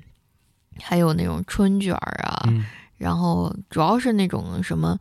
拿那个豆腐包着蟹肉炸出来的一种卷儿，嗯嗯嗯还有什么？还有各种咖喱，嗯嗯，嗯，听着还行。就是最好吃的就是那种哦，这个是刚才说的那都是柬埔寨料理，对，然后。嗯，其他的一些，因为我们那个在公司周围代代木都是那种印度菜、尼泊尔菜特别多，嗯，然后有一家叫阿玛的一个店是在那个代代木嗯左手边儿，然后一个三楼，就是有各个国家，有泰国、印度、尼泊尔，它都给你分好。嗯然后它的那个芝士馕特别好吃，哦，嗯，就是那种类似于东南亚大时代。有点，但没有那么大，都特小。啊，嗯，就是档口对对对？对，就是还挺，是不是还挺意外？就是因为在日本，就是在东京，我感觉其他国家的料理，就是泰泰国料理、印度料理都不会踩雷。嗯，嗯哎，这也还挺奇怪的。嗯。哎，你们这个公司周围有这种这么就是东东南亚这么集中的这个这种餐饮，是不是因为在那个那附近就是这些国家的语言学校吧，啊，嗯就是这些国家来的这种留学生或者侨民可能比较可能会有这个原因。哦，嗯哎，那还挺逗的，嗯。因为每回在日本出去吃饭吧，就是可能就是蹦出来那几个选择，就都是类似于吃一拉面，或者说那个嗯。到晚上那会儿就是吃一个什么烧肉，或者吃是啊去个居酒屋什么的，就是其实也没有太多，因为每回在日本只要待的时间一长了，就是超过三四天，就是嗯。比方说待这么一礼拜俩礼拜那种。到后来吃东西就变成了一个特别头疼的事儿，啊，嗯确实，因为对你，你天天吃那些肯定顶不住，而且那个对，就是那些天天吃拉面肯定不行，因为拉面就是像我带之前我带狄老师嗯。去的那个在涩谷的有一家叫吉虎，嗯。就是它是那种鸡骨和鱼，然后嗯。它做的特别香。嗯。就是我我吃拉面，我就会比较在意它是不是有原创性，嗯然后它的汤头的特色这种，嗯。我还对吃的还蛮挑的，因为啊这毕竟是要跟你合体的一种吃的，对对对。是。然后还有像在那个高田马场有一家叫道玄，嗯。它是那种和牛的这种嗯面，嗯嗯，但它好像现在搬到银座，反正这些就是面的话，我也会比较挑。就像比如说像那种连锁的，我就嗯不会去，嗯因为他们可能比较某某蓝什么的，啊。但但喜欢的人也有嘛，是然后但是他就可能就比较那种工业化，嗯对嗯，嗯，像大阪的那个叫什么金龙是吧？有这种，对，就是还有什么博多什么博多这种，都是都他们都是完全工业化，它就没有嗯那种中央厨房原创性，对，嗯，供应就是嗯，还是比较喜欢去那种那个稍微个体一点的是是是那，种那种店。然后这个呃，日本人的这个人际交往，就是因为你在那儿嗯。不是说就是旅游待个一礼拜俩礼拜或者几个月，你要长期在那儿居住，跟日本人打交道是一种什么感觉？其实我刚来这个学校的时候，我还挺觉得自己，就是我对自己日语特别不自信，嗯。因为我没有上语言学校，我是直接嗯。考的级，然后我就有点不太敢说，但是我周围的那些朋友，就日本朋友都对我太好了，嗯我就觉得还挺受鼓励的。嗯嗯，我就一直觉得他们都挺好的，就是包括可能有人说日本人什么冷冷淡什么嗯的这种，但我觉得可能哪个国家都会有这种，尤其是啊，在大城市的这种，嗯，一是职场吧，嗯就是有社会关系的这种地方，我觉得它其实并不是日本独有的这样的一个感受。嗯嗯，就是大城市总有冷漠的那一面儿。对对对对对嗯对，但是其实其实哪儿哪儿都有好人。总的来说，那个日本人还是还是挺挺好的。因为都跟其实都差不太多，就是跟都脸都一样，就说的那个话不太一样。嗯嗯，但是我就有一点就是觉得喝多了哈，大家挺散的。哦嗯哦，对，日本人是那种，就是因为白天那个大家要最大限度的保持克制，然后不去给别人添麻烦。效率呗，嗯就是 on off 状态，嗯这种嗯就会切换状态。不过也还是看个人，但是可能是我觉得纬度的关系，因为在北京，我觉得太冷了，就是嗯，大家其实比如包括喝酒啊，或者是什么，或还是有克制的，嗯因为就是要不然这个街上也不行啊。啊，嗯，但是在东京，我觉得街上可能玩的疯的人会很多，就是比嗯较释放自己。嗯嗯就是包括嗯周末的时候，白天到什么涩谷那那些地方，看街上就是横横七竖八的会睡着好多人。对对对对嗯对，我觉得其实现在尤其是互联网这么发达，我觉得其实中日差距越来越小了。包括嗯也有那种嗯专门吐槽日本的那种微博号，是，是嗯，还有好多好多是日本人自己做的。嗯，嗯，就是傻乎乎的那种也很多。嗯嗯嗯哎，这还挺好的。我觉得，呃，可能还有一些具体的地方啊，就是你那边你那本那个书里边也，也具体也也写到有吐。槽很多。对对对对，哎，你眼里的就是我我我下面我挑了几个那个那种可能是。呃，我们这边的人去东京嗯玩儿，就是可能是会比较热门的一些嗯地点，就是比方说元素，你眼里的元元素素是什么样的？我觉得元素对我来说还挺重要的，一个是它离我公司也挺近的，嗯第二个是我看了一本书叫《元素牛仔》。哦，元素牛仔，我对我我看过，对这本书讲的其实就是一个美国人写的。对对对嗯对对，他讲的是那个日本时尚的那种，嗯，当然主要是男装的嗯这种发展。嗯然后其实你就会发现，这得这个街的表面和里面，它是就是说的是旮旯嘛，嗯。它是有这种嗯表里世界的感觉，嗯就是能有让你去发现一些新的宝藏的感觉。嗯嗯，嗯。然后包括像竹下通，嗯，嗯，它原来它是一个嗯山寨货的这么一是条街，特别西单，就是对对对，西单新一代华为对。七夕街，对对对，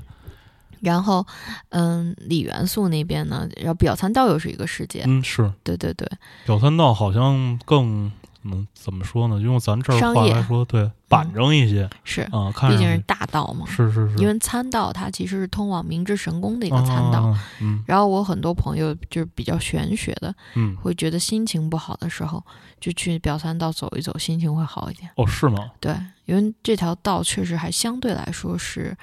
比较阔开阔的，因为日嗯本本身街也窄嘛。嗯嗯嗯，但是在那个表参道走走，我有时候也觉得是走一走，前面就是那个明治神宫的那个嗯桥，嗯嗯，就觉得还心情会好一对，点。是一大马路，对，嗯然后 La Folle 就是一个差不多七十多年的一个百货，嗯它一直是它可以看成是就是相对来说偏女性化一点的一个百货大楼。嗯它也是见证了很多元素大家的这种穿衣风格的一个变迁的这样一个标准化的一个大楼。嗯嗯，嗯。然后那个就是像夏北泽，刚刚才刚才你已经说了，对对对但是可能以这种嗯旅游者的身份，在夏北泽很难就是真切对很，而且很难真切体会到这个夏北泽的这种妙处，除非你住得有夏北泽人给你向导。对，嗯得得在那儿按内一下，包括夏北泽的那些对古着，你书里其实也写到了一些那个跟古着有关的内容。我在日本的古着店从来没买到过衣服，为什么？因为没有我的号。哦那个所有古着店对、嗯所有古着店都没有我的号，没有嗯我这么大码的人，我只能可以去试试 Chicago，就是，嗯但如果你要想买美式的这种、嗯 Chicago 的话，都是美国 size，、我就还大一点，因为它是一个呃有很它有一些分店，而且就是做的都是经典的这种嗯款。是嗯我了解那个芝加哥，包括那个火烈弗拉明戈呃，对，弗拉明戈就是在东京和就是东京外都有一些都有一些分店，对但是反正我看得上眼儿的东西都没有我的号。啊，那太可惜了。是嗯嗯、再再有就是秋叶原，刚才你讲你学校的秋叶原，对对然后我们对秋叶原的印象，可能它都是一些就是二次元的呃那些游客对像对，游客向的，就是到这儿来那个买点儿手办，或者说一些一些动画片儿的相关的周边，周边，嗯嗯，，游戏机什么的。对，嗯，你眼里的秋叶原是什么样的？因为我之前因为我们学校是我是读两年嘛，然后嗯第二年他就搬到了御茶水，啊，然后在那个那一年的时候，第一年的时候，我下课了，我就去蹲街机厅，嗯，我觉得还挺挺挺爽的，哦，就是有那种就街机厅就在你学校旁边，你下了学就可以随便玩儿那种感觉，啊就特别自由。然后，呃，当然我们就看的太多了，这些嗯周边什么的，可能相对来说就有点审美疲劳。嗯但是确实像那个在那个拉旧大厦呀什么的，你会能、嗯、比较开心的，就是你能买到一些比较二手的，又是你自己很想要的东西。嗯有的时候，尤其是一些老的动画、漫画的周边什么的，嗯嗯，就觉得还挺好的。街机厅啊，这个就是你能给我讲讲那边的街机厅大概是一个什么状？因为在那个涩谷那边，嗯每天好像有有一个那边的街机厅会有那几个人开着那种卡丁车上街哦，上街做宣传嘛一个组织，那是那是一个就是那个马里奥的那个、嗯啊，那那还被告了呢，是吗被告侵权。嗯，是被马里奥起诉了，好像是任任天堂那边，嗯就是说这个其实它是一个民，就是民间行为还是什么，嗯并不是一个官方行为。嗯但它嗯这个好像又又涉及到金钱，因为我也具体的不太清楚啊。嗯，但是就说说说街街机厅，因为那那边街机厅我路过过一些，但是也没没进去。就是那个街机厅跟那种那个帕奇狗那个帕青狗我都没去过，是？吗？那个是上学的时候是不能去的，嗯因为那是涉及到赌博什么的。嗯、对，嗯，然后那边的打打嗯打蹦蹦厅跟咱是一什么消消费标准？我就 Pachigo 的话，我应该我能换钱，嗯因为他那个。它那个旁边都会有一个小黄窗口，原来我一直不知道是什么，上面写什么 TUC，、嗯，你就拿着那个东西可以去换换真的钱。嗯，嗯对，应该应该我看，因为各种影视剧里面都有，就有的嗯赚多了，真能赚几万日元的，挺多的。嗯。嗯，然后那你说的那个街机厅是一个什么消费标准？街机厅其实也不太会弄，就是花你太多钱吧，一两百的。他那个是不是就是你赢了之后，他那个里边出那个票，你可以拿那个票去换换东西什么的？有那种，但是少，嗯嗯就是一般的还是一个游戏体验，还有就是你会有那种卡，嗯然后里面可能会有你的这些游戏档案吧，啊，尤其是像玩高达对高达呀，嗯或者是嗯音乐游戏这种，因为主要就是，要不然就是我们知道那些格斗游戏，嗯。然后要不然就是这种呃飞行的游戏，就竖版的这种。嗯嗯，像斑鸠啊这种，然后要不然就是音乐游戏，音乐游戏又太多了。就音游是一个，我觉得是那种那种呃神奇的人汇集的地方，因为嗯。大家手速极快，我在那儿都看傻。嗯。然后 还有就是那种高达对高达这种高达对高达，对，因为我当时一直是玩高达对高达嘛，嗯就是它会有卡，然后嗯它也，但它又不是那种格斗，它还是就是高达类的这种嗯，对战游戏。机甲机甲类，对对对对。然后，嗯、主要就是这这这几类吧，嗯嗯，然后下面就是抓娃娃机，啊，嗯，然后一些扭蛋扭蛋机啊，这些嗯都是在一楼一般，嗯嗯，那你那个回国的时候，那个看到 抓娃娃机和扭蛋，现在其实在北京也挺挺挺挺疯的，对，挺嗯疯的。还挺好的。我觉得就是国内很繁荣，而在那个就是今年应该世家就是倒了好多家，就是在嗯秋叶原那边关闭了好多家，嗯嗯。嗯。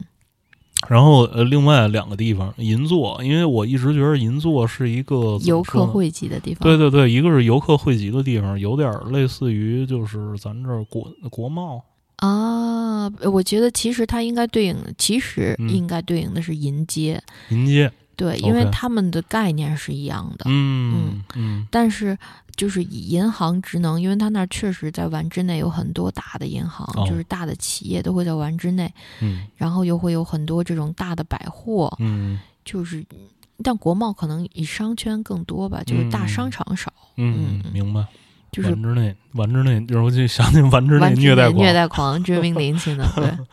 嗯，然后那个上野，上野也是我在东京就是特别常去的一个地方，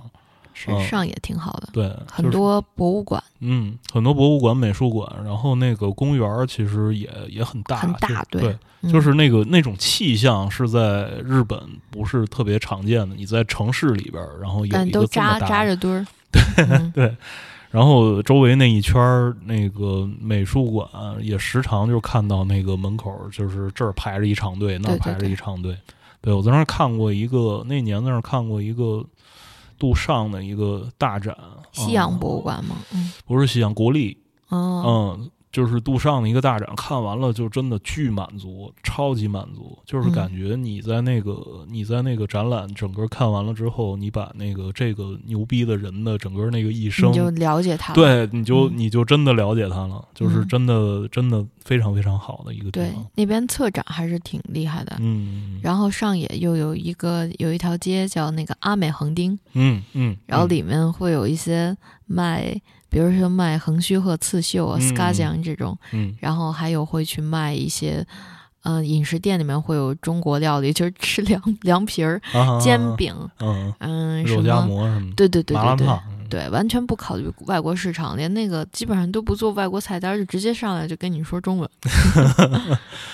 我有一回在中央电视台的那个经济频道，然后看着一个那个栏目，那栏目是讲那个就是海外投资热点项目的，嗯就是说那个告诉你，就是说你如果要去海外投资，然后有哪些好利好消息什么的。嗯然后有一回在那儿也是就是在外边什么小饭馆吃饭的时候，看那电视上嗯，就讲说。嗯、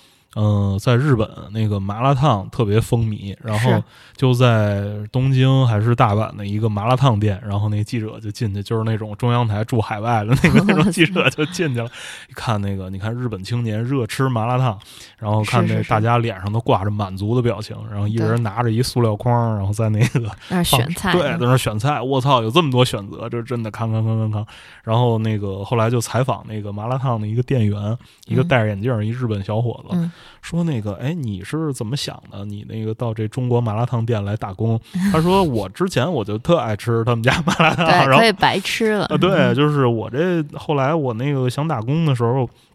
这不就是我的第一选择吗？然后我就是来 来那个，哎呀，就是说着就乐了，真的就是，但是他们那个日本人对我们日常就是这种嗯习以为常的中国的这个这种吃吃的东西，他们是一个什么什么态度呢？好吃啊，因为你想想现在，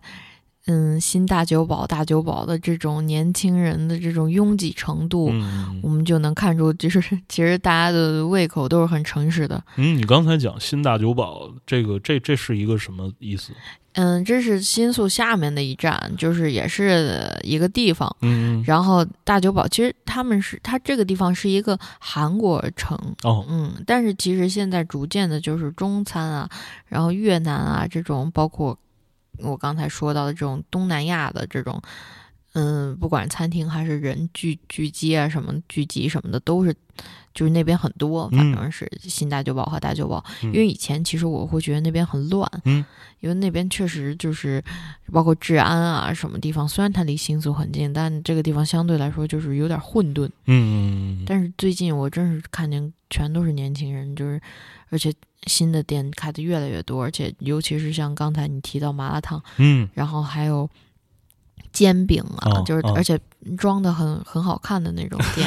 对，然后呃各种什么中国的火锅，什么小龙虾什么的，在那边我们也经常去那边买中国食材，嗯，因为那边会有那种什么华侨服务社还是什么的，就是那种超市中、嗯。就是中餐的那种超市，嗯，呃，我反正就是会经常去那边。最近那个 B 站在反复在首页的给我推一个，就是日本大妈在那儿卖，就是就是一个中国大妈在日本那儿卖、卖那个烤鸭，就是那个那种分好份儿的烤鸭的，哦，对，在一个档口，然后他就在那儿本的这特哦，别暴力的吆喝那个中文中式日语，对吧？那应该是在横滨，好像，嗯嗯，就是呃这个，这个就是你你刚才说的那个，就是让我想起了那个 那个视频，是。嗯，那个确实那个很形象，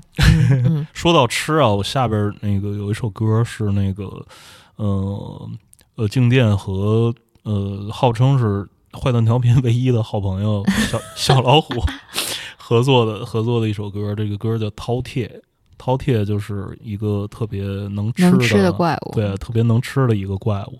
然后接下来我们先听听这歌，然后我们再继续聊天儿。好。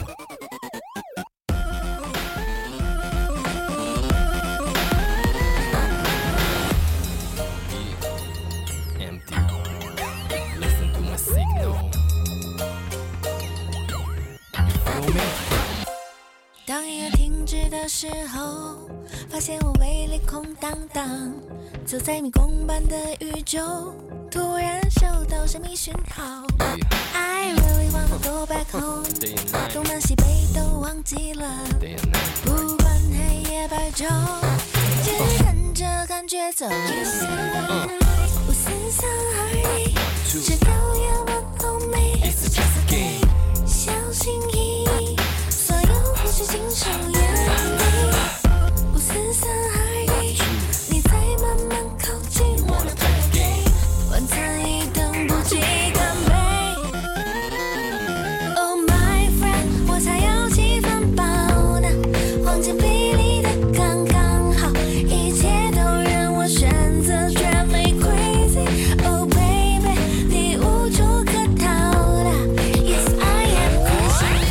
我怕哭，我怕哭，怕哭，怕哭！要吃掉你的泪珠，怕哭怕哭！吃掉一大块 blue cheese，吃掉昭和年代的一台芭比特的游戏机 and Pac-Man，让你的头发开始脱离地心引力，因为我说出了一个经典阐述，都想抓住我，可是我总是饿。这时刻肯一起开着泰肯牛坦克，你的课，吃掉一场刚刚下的雨，再吃掉一棵树。当我张大嘴巴，任何事都无法阻止。从吃掉开始，一直吃到声音消失。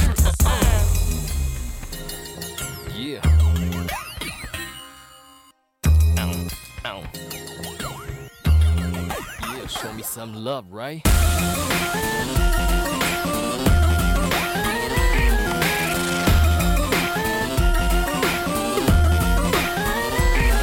现在我开始变得胃口大开，就算吞掉世界也不奇怪。But now，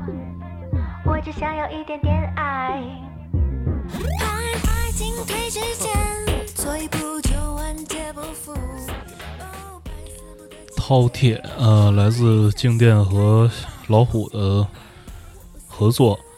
那次老虎去东京那个滞留好长时间之前，他就是刚过完年在北京，我们一块儿在那个三里屯那边跟那个李帅，我们我我我们三个一块儿吃了一个那个格鲁吉亚菜，我知道那个嗯秀色还，是秀色秀色。然后现在那个打算明后天去呢。对，你可以去一下，但是夏天的时候啊，那个在那个河边儿，就是那个呃把角那个地儿的那个那个店，好像是搬了一个地方，然后那个那个原原来那个地方那个店好像撤了，就是好像到簋街那个，嗯，对对，就是然后在那个新源里那边有一个，就是他家开的那个另外一个一个呃店，就是那但是菜的种类其实都差不多。终于能接上这个了。我原来真是就完全就因为就差不多都七八年没有就长时间待北京了，说嗯啥都不知道。嗯，对，就是其实就是去年嘛，二零年，二零年嗯在那个就是疫情疫情慢慢变严重的时候，嗯老虎反正心里也不是太痛快，因为他不太那个不太那个能。呃，get 到这边的一些防疫的那个那种对对对人的要求，他嗯他说索性呢我就那个出去躲一段时间吧，因为嗯当时谁也不知道这个疫情到底是怎么一状况。对，然后他过完年，然后他就去了，然后想不到就是一待待了好几个月是。啊，一待待好几个月才回来。你也是那个那次就是呃，你在那次之前跟跟老虎认识吗？我们其实就是我知道，但是嗯。因为这毕竟是师哥嘛，嗯嗯嗯，然后 对对对，对，然后但是那个时候在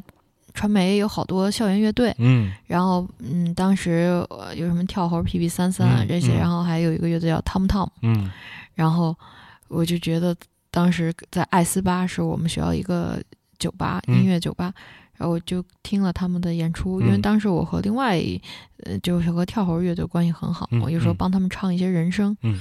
然后哇，我就觉得 Tom Tom 这个乐队真好。嗯。然后，但是后来我发现有一个人叫小老虎，他的声音和 Tom Tom 的主唱很像。哦，后来才发现是一个人，我一直以 为是个，因为我们学校很多都是各种学校拼成的那种乐队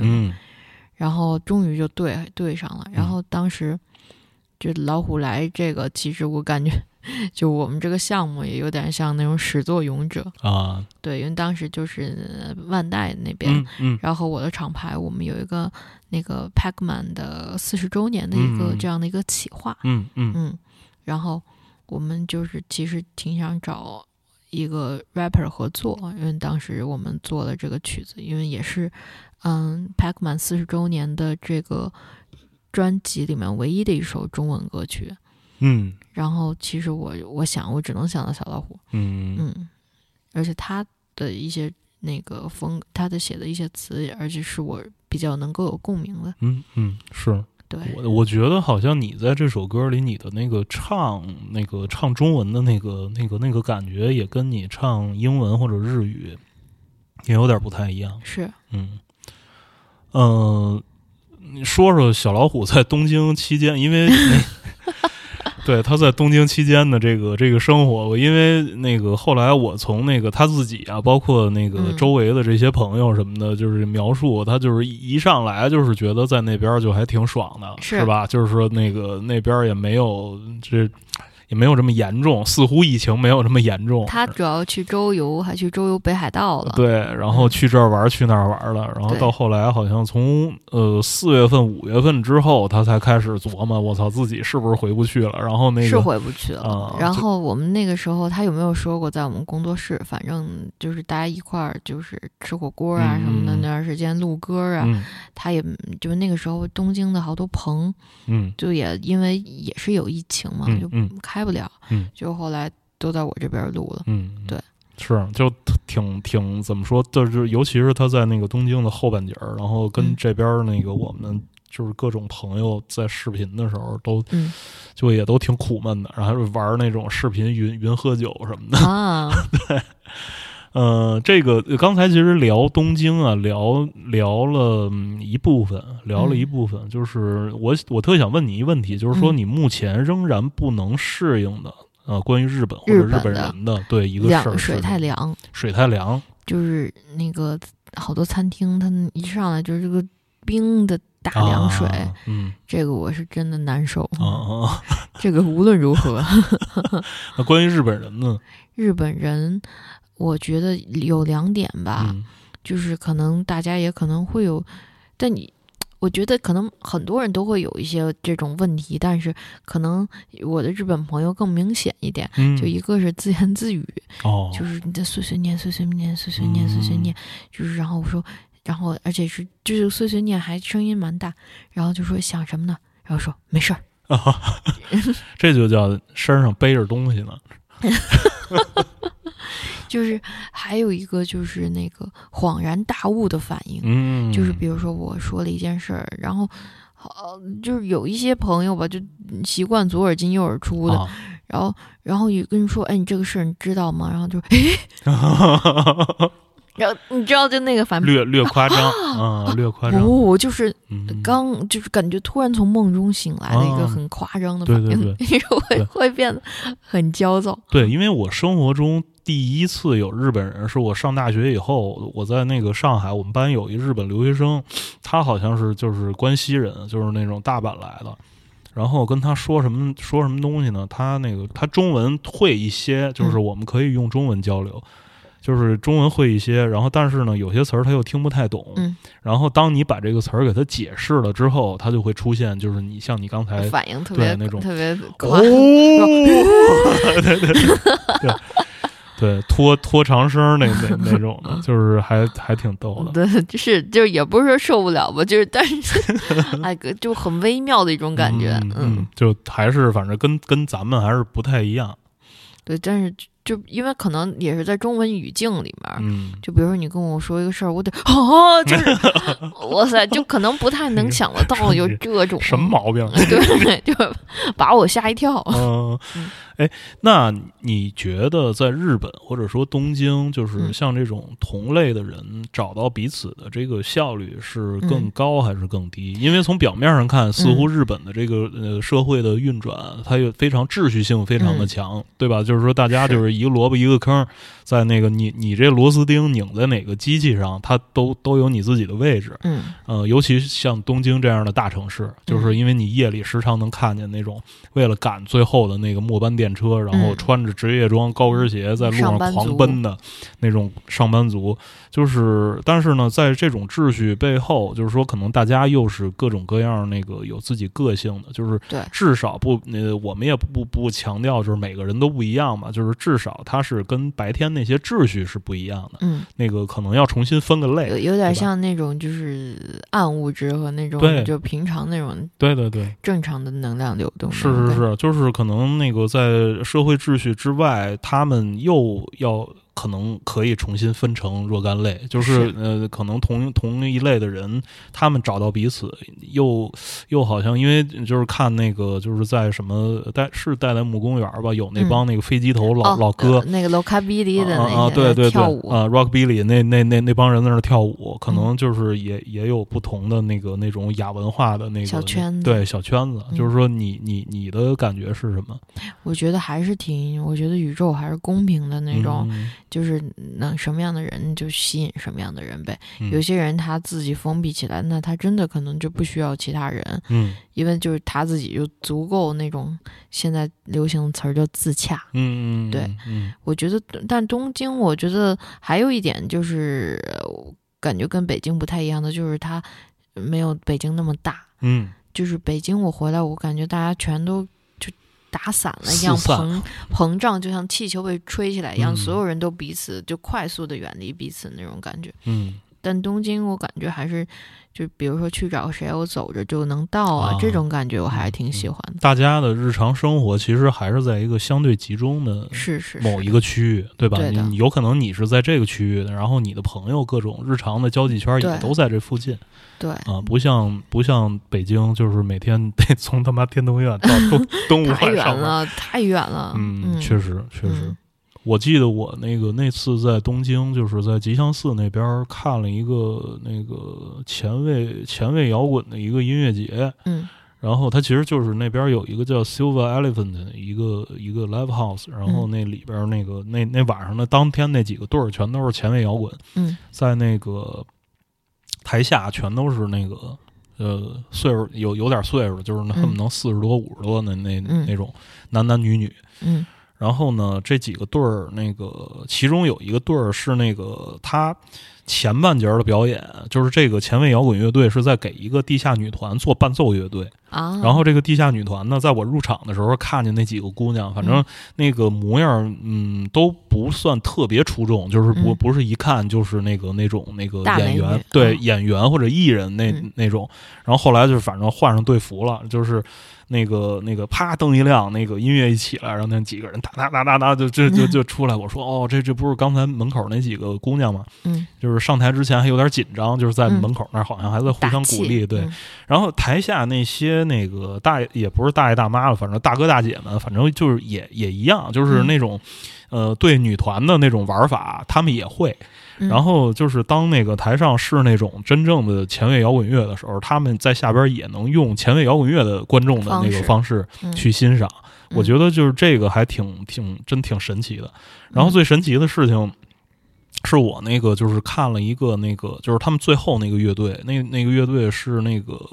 是吉田打野的一个打鼓的一个乐队，就是那个吉他是那个鬼怒无月，就是是一个特前卫圈里特别牛逼的一个一个老老吉他手，嗯然后跟一个提琴，然后还有一个贝斯，这么几个人的一个队儿。我最后看那队儿，我看特看的特美，然后我就说那个看旁边有没有唱片什么的，嗯然后我过去买唱片去，发现在那儿盯着唱片摊儿的是一个。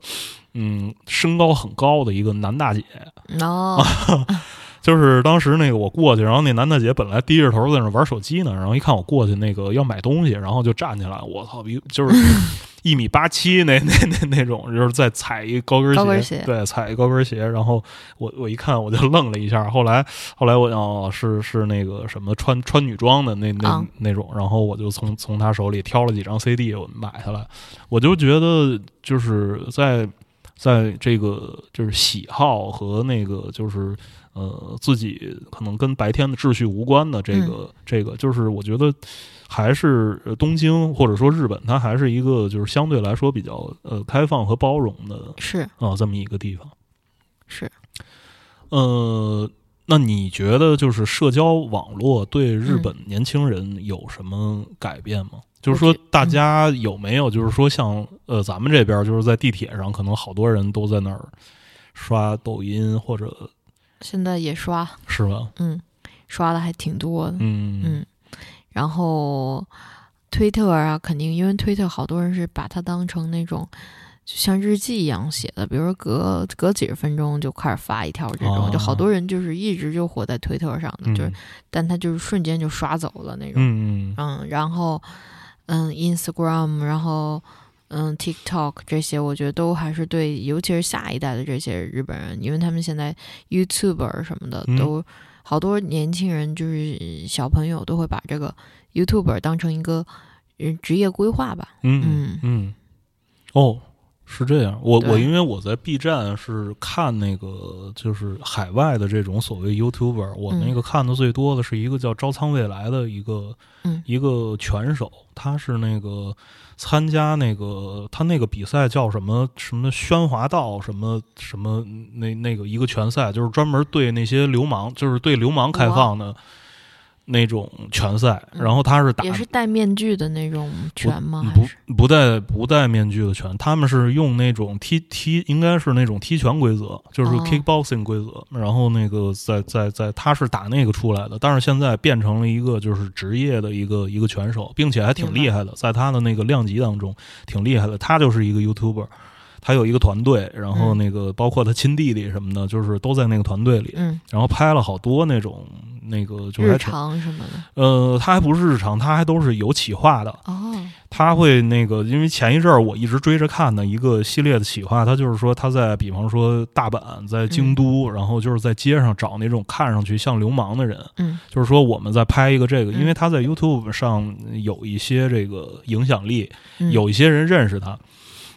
他就会跟别人说说我们在拍这个企划。然后那个我我在附近租了一个那个拳馆，就是嗯那种 gym，、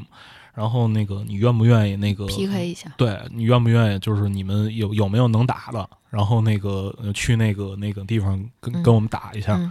然后就是有这个去去了去了很多地方，嗯然后名古屋，然后什么京都，然后大阪啊什么的。呃，九州肯定能打得多。反正这个当中呢，有几个就是我比较印象比较深的画面，就是他跟这些流氓打完了之后，但是肯定都被他揍了，因为他是嗯。专业的。嗯、然后这里边也有一些能打的，然后跟嗯。这帮流氓打完了之后，就是嗯会那个带着大家去居酒屋，然后那个宵夜，然后嗯在在那儿那个喝着嗨棒或者啤酒，然后在那儿那个跟大家聊，就是说那个你从前你是因为犯了什么事儿，然后那个就是有的是进过监狱的，有的嗯。进过那种少管所的，然后就会跟大家聊现在大家是一个什么状况，就是有开那种开公司的，对。开那种开那种，比方说搬家公司，然后哦开那种建筑公司或者或者什么的，就是大家现在都在走那个呃正常人的路，就是说也嗯没有、没有在就是继续自己青少年时期的那个那个那个东西。然后嗯在招仓未来的那个嗯他拍的 vlog 里。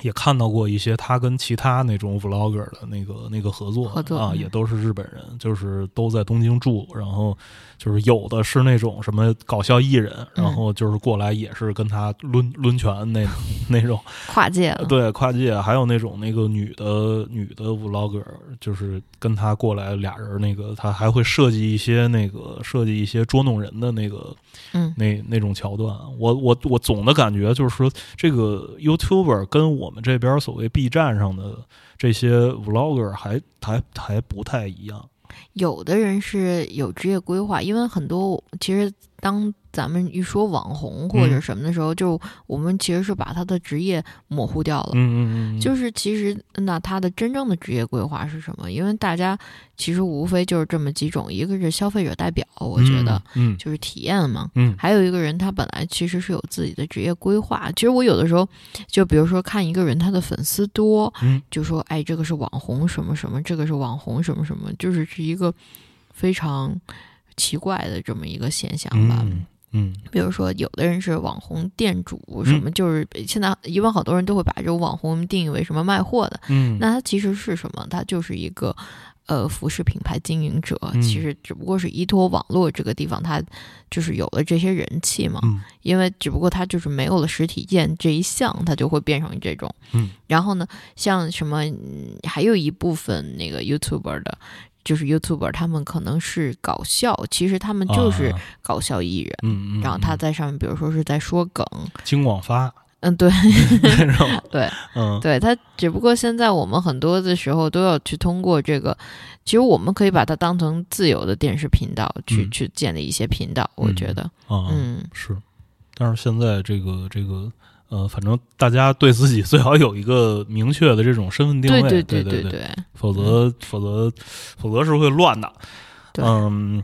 呃，这个翻过去，跟刚刚才其实我们聊的是这个身份定位的事儿，就是说你你本身其实也是是那种好多斜杠，是，对你是一个音乐人，你也唱歌，你也是一个画画的，对。然后你也是一个那种创意单位的这种呃核心的成员，是，对，然后你做很多很多的事情，对，你对自己的身份定位是什么？如果就是别人那个你要嗯。向别人自我介绍，就是说我是干嘛的，你会怎么说呢？我其实更倾向于就是创作者吧，嗯因为我觉得创作在创作这个事情上，其实它是没有分界的，因为你只最重要的是你表达想表达什么，嗯你想表达什么？我们现在都是有鼻子有眼的人，我们得不是还有耳朵吗？我嗯们得听，我们得看，我们得说。嗯然后，如果一个地方你没有全方位表达，别人就可能会去曲解你嗯，最后输出的这个成果。嗯嗯而你想让你表达的东西被人百分百的接受，其实你要去做出百分之，就甚至百分之两百、两千的努力。嗯，我觉得对方可能一个完全成长环境跟你不一样的这个人，他才能去接受你想，哎，你想表达的其实是这个。嗯对，所以，嗯，从视觉上、从听觉上、从包括是触觉或包括时间上的把戏，他都他都得让就是全方位的去去体现给那个观看的人嗯才行。所以，其实你会发现这些创作的手法上面是没有边界的。对，但是我觉得可能有一个麻烦，就是你在嗯跟别人讲你是一创作者的时候，对，呃，并不是所有的人都能接受这个创作者这三个字呃背后的信息。就是虽然简简单单的创作者这三个字，他说：“哎，创啥叫创作者啊？你创作什么的呀创创造世界。”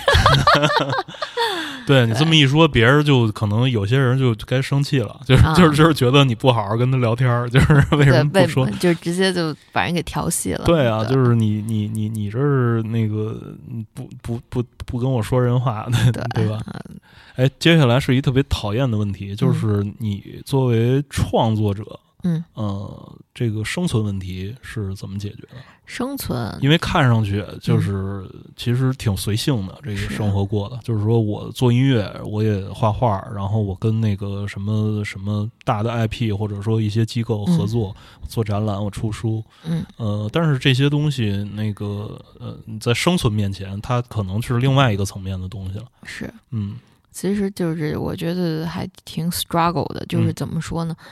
呃，很多东西都是赌一把。嗯，当然，我觉得因为人现在在当下活就是挺好活的。嗯，因为我我想想，每天也就什么路费，嗯然后活着就嗯也不是太费钱。嗯嗯就是想想，比如说在东京，你想想一个饭团一百多，嗯，然后你水你在路边儿，当然我说的是极端情况 在路边上那个水你就喝了，一一个特大的饭团，有的打折的九十块日元，嗯。你吃就完事儿了，你绝对死不了。我觉得，那你往上去做，就是就是是活的话，就是那就想看你是怎么活了，嗯。因为嗯，包括我觉得有了公司之后，就是可能想要去帮助别人，或者是大家集体想要去达成那个愿望会更更大一点。嗯嗯其实就是埋头苦苦干，对。然后每个其实嗯包括做音乐，包括做其他的项目，包括做个人的项目的时候，其实每次都是感觉跟打仗一样，嗯对，就不断的有问题，不断的解决问题，对，问题儿嘛，嗯嗯，对。就是，那你日常会有那种，就是比方说，就是你自己，包括你的所在的这个创意机构，它嗯。会日常会长线的去有一些这种类似于客户，就是他们有一个什么样的东西想要交给你们来执行，或者说呃委托你去创作什么东西，会有意识的去找这种那个可能相对更像活儿的这种项目来做吗？会有一些，嗯。然后但是很多时候就是挺有缘的，嗯。我觉得就是有的时候突然这个关系就来了，嗯。对，然后但是我是觉得我也一直在想，就包括去寻觅什么这种，我就是觉得应该检讨的，就是我们还是有点被动。嗯。就有的时候，我觉得很多那种做做事情的人来说，你埋头去做了之后，完之后你会发现，就包括总结，你向外去找的，就是一个是自己本来就是，我觉得还会有绷着的那种嗯部分，嗯，然后第二个就是真的没精力。哦嗯，嗯。这这个应该我觉得要要改一改。嗯，需要一个 BD，对 需要一个专职的 BD 人，是然后来做这种。哎，你作为一个观察者的视角，你现在就是在那个嗯北京和东京，就是或者说中国和日本这两地，呃，你觉得这边的所谓创造者跟在日本的那种创造者，他们之间的差异是什么呢？我觉得在北京的时候，我就这段时间从呃十月份从日本回来，然后到现在，因为我是年初也回来了一次嘛，然后到六月份，然后就又去的日本。我是觉得这边的创作者总体来讲压力会更大一点儿。嗯嗯，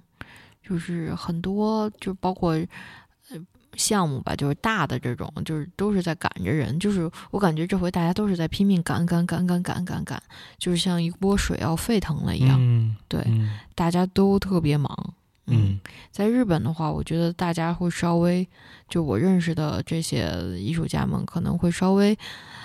比北京这边的清清闲很多。哦嗯哦，嗯清闲，嗯，这个词儿用的好，嗯，嗯，咱上回就是你你上半年回来的时候，咱那个一块儿吃饭是是是在那回那烤肉，烤肉然后第一次吃的蚕蛹。啊，对嗯嗯，对，蚕蛹我一直到现在我都来不了。嗯我也嗯吃了一次，觉得还是来不了。嗯那上回你吃的那蚕蛹是活的吗？嗯，拿上来的是活的，烤了就死了。那烤的时候它是不是还还在？对，哎呦，就是还是不太可以。嗯嗯，这个呃，聊到这儿，咱们再听一首歌吧。这首歌是你和那个耶吉，耶吉是这两年我那个嗯印象最深的这个海外的这种嗯亚裔是，亚裔创作人之一，就是因为他的那个东西是介于所谓现在的所谓那种亚的东西和，嗯就是可能属于那个 Baba Rising 那个那个那个那个圈层的那个嗯那个东西，但是他这个东西做的确实特别好听。是，嗯，我们先来我们先来听这首歌吧，然后后边我们再继续聊天。好。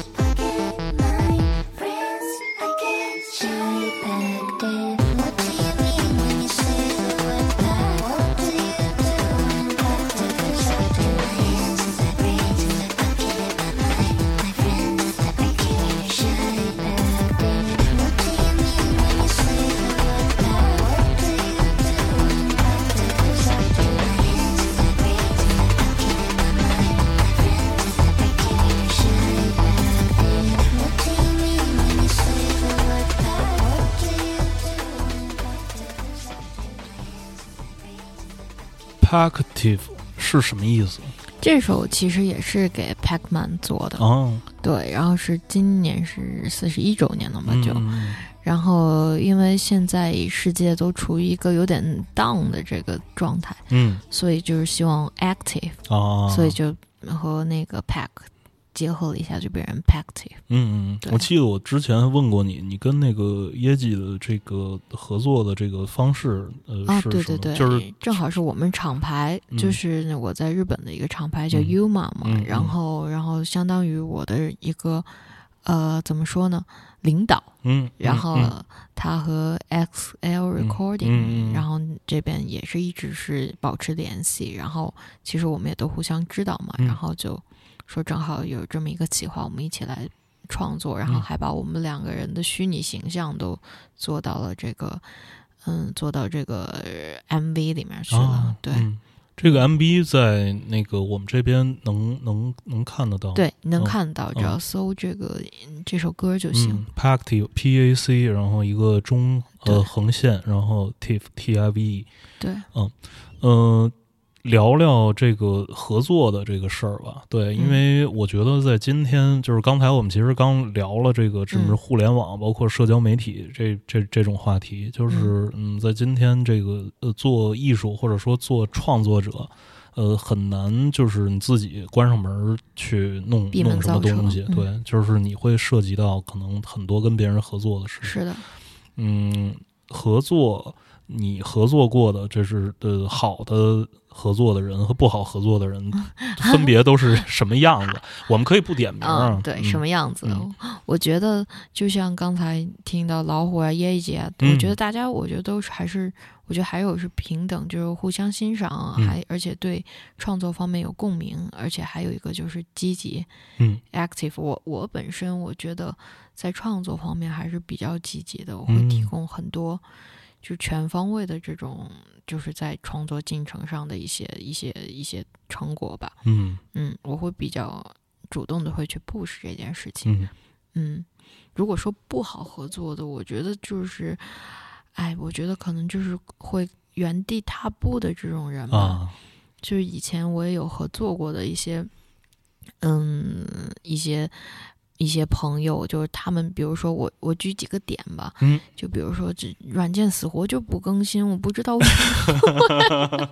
哦，就是哎这种事儿，对，就是还这都是一些小点，然后或者是改改这个编曲，然后但是到后来我就开始自己学嘛，嗯因为我其实是真真正开始去做，我是一八年，就甚至到一九年初我才开始，就是但是当时嘛，就是我还问路野，然后他去。嗯，他教我 life，我就会做一本儿的这种就是学习笔记，嗯我会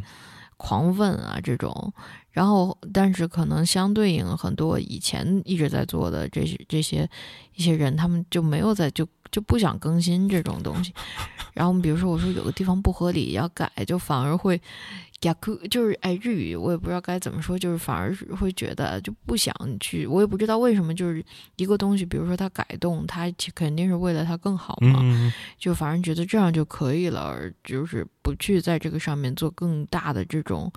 嗯改变吧，嗯。嗯就是挺奇怪的这个，奇怪的自尊奇怪的自尊对，对我觉得然后人会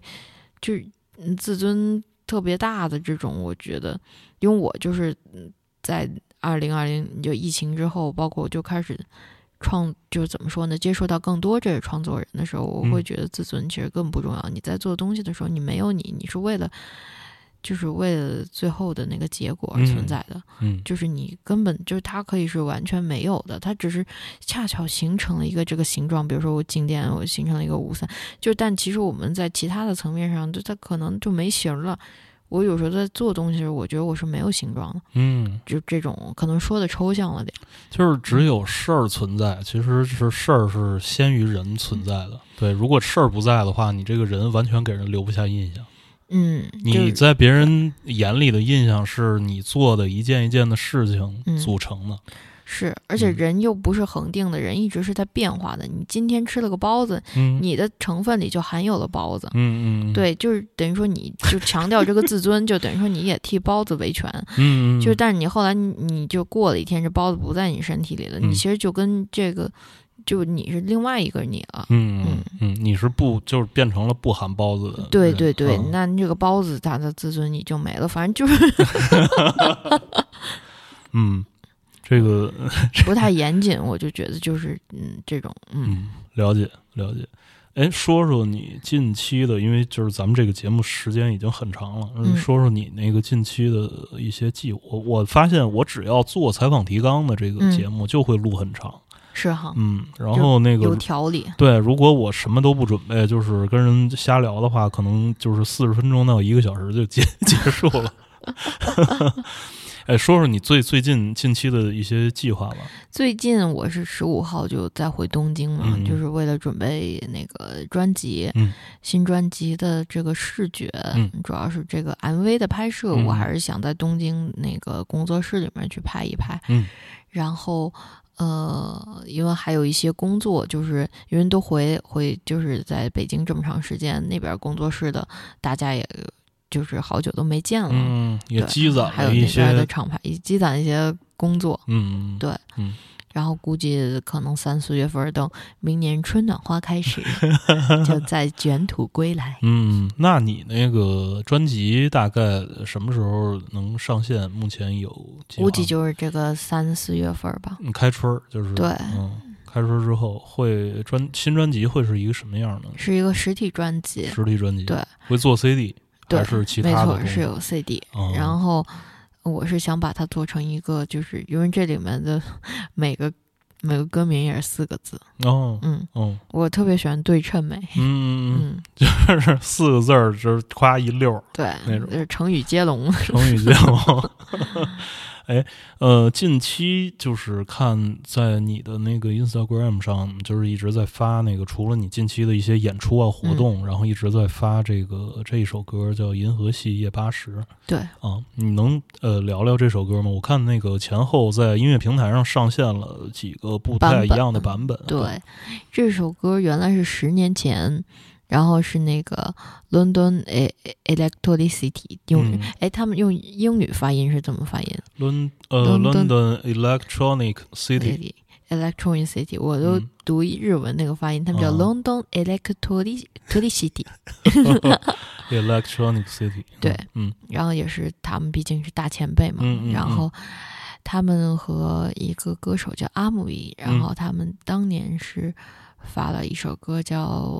《伦敦夜巴士》，嗯。然后当时是在东京的各种就是 club 里面就是嗯。火的不行。嗯嗯嗯。然后这首歌正好恰逢十周年嗯，嘛，哦，然后等于说当时作曲作词还有一位叫那卡瓦乌姆拉 Yuki 嗯。的一个女制作人，嗯。然后等于说她也是我们我在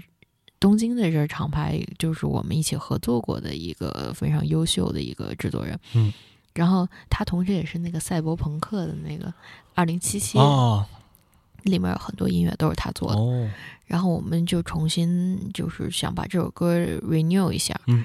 等于说就把这个整首歌我就把词给改了，嗯然后把这个维度就上升到银河系了嘛。嗯因为就是现在疫情的这种世界，我觉得很多时候，嗯，就比如说这个时差，嗯，它变得就是变得非常的怎么说呢？就变得很很飘渺，嗯对。然后我就觉得，其实也许到未来，然后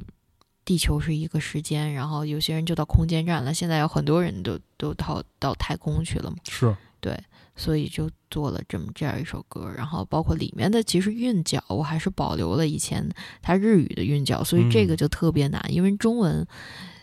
就是它的那个韵脚还要和日语的那个韵脚对上。嗯嗯嗯嗯是，嗯，这个这个是一个特别特别奇妙的事儿，因为你有的时候在写词，你那个押韵是一方面，另外一方面你还不能，我不知道在日语词儿里或者英语词儿里有没有这个问题。有些时候你那个不能倒字倒的太夸张了，对还是中文作词最难，我觉得。哦嗯然后那个里面就变成了中文和日文交替出现的这么一个状态，嗯其实也是想，希望是那种以前我我看哆啦 A 梦 的时候有那种翻译魔芋洞嘛，嗯嗯然后其实还有包括好多剧里面，它是两个人虽然讲的是不同国家的语言，但确实能互相就是理解的这一种状态。其实嗯。我特别喜欢，因为像巴别塔，它让人类有了语言之后，让人无法沟通。其实嗯。我就特别喜欢在一首歌里面有两种语言或者三种语言，但是其实都都都能懂的那种感觉，或者是一个在交流的感觉。嗯。嗯。刚才啊，我就是听你说说这个这个这个这个歌本本身是那个伦敦夜八十的什么十年，就是我刚才就突然有一种感觉，就是说最近这两三年，尤其疫疫情之后，嗯，什么什么东西多少多少年，这些就是出现的对出现的频率突然变多了。是嗯，我不知道这是一个呃背后是一种什么东西的，就是表现出来的那种表征。嗯，就是之前我们跟 B 六探讨过嗯一个问题，就是讲说人类还需不需要再创作新的音乐？我觉得肯定需要。嗯、那那那你你说说你这么说的理由是什么？我觉得创作其实是一个摁不住的事儿，嗯它是个本能，嗯他想人想开口说话，嗯看到天说天真蓝，嗯看到水说水真脏，他就想说，嗯而且语言它又是一个，我觉得语言很具体，但嗯是音乐它是一个模糊在这个其中的嗯一个更接近于我们原始的声音的嗯一个，就像婴儿在哭一样。是的，是的，婴儿哭一边哭一边拍手要吃的，嗯我觉得这个都是一个表达。我觉得频率的震动，嗯，没错，我觉得音乐它是一个很总结的一个东西。我明白，就是有可能是这种什么多什么什么玩意儿多少多少年这个东西，变这在这两年变成了人们可能频繁找出来的一个要表达的一个理由，是，啊，是个由头。对，可能因为这两年外界的环境阻隔了一些什么东西。我明白，就是嗯新的东西，就比如说你与其去有有些就是比如说你与其去做一个新的东西，你你选择去精致致敬一下一个经典，嗯也很多会变成一个趋势。是的，是的它我觉得这种现象也可能会变成一个新的开始吧。嗯就像我来说，我其实我在十年前我其实不知道这首歌儿，啊，对于我来说，我其实它是，那它在十年之后，它就是等于说，它变成了我去创造的一个东西。我我就是会听那个卡瓦穆拉桑，然后包括会听托尼桑，就是会聊那个时候的世界是什么嗯样的。他们就会聊在哎那个时候，那个东京四点是 club，就是刚就是大家打烊了，然后啊都出来在街上啊，可能。嗯，有一个远距离的那个朋友，嗯他那边刚八点，就是这种时差的感觉，就是说，哦哎，那个时候东京特别好，然后大家都在街上，就是跳完舞的人，年轻人们就会告诉我，哦，原来那个时候是是这样的世界。嗯嗯嗯，懂了。那这一期节目就已经很长了，我们最后多久了？已经现在一百四十分钟了。我天哪，这这电影儿 那所以我们最后就在这首歌里就那个、呃、结束这期节目，然后我们就先聊到这儿，然后也期待静电春暖花开的时候回来，就跟燕燕子似的。带来他新的新的专辑，嗯，新的以及其他的那些新的创作。好嘞，好，那这期节目就是这样，各位拜拜拜拜。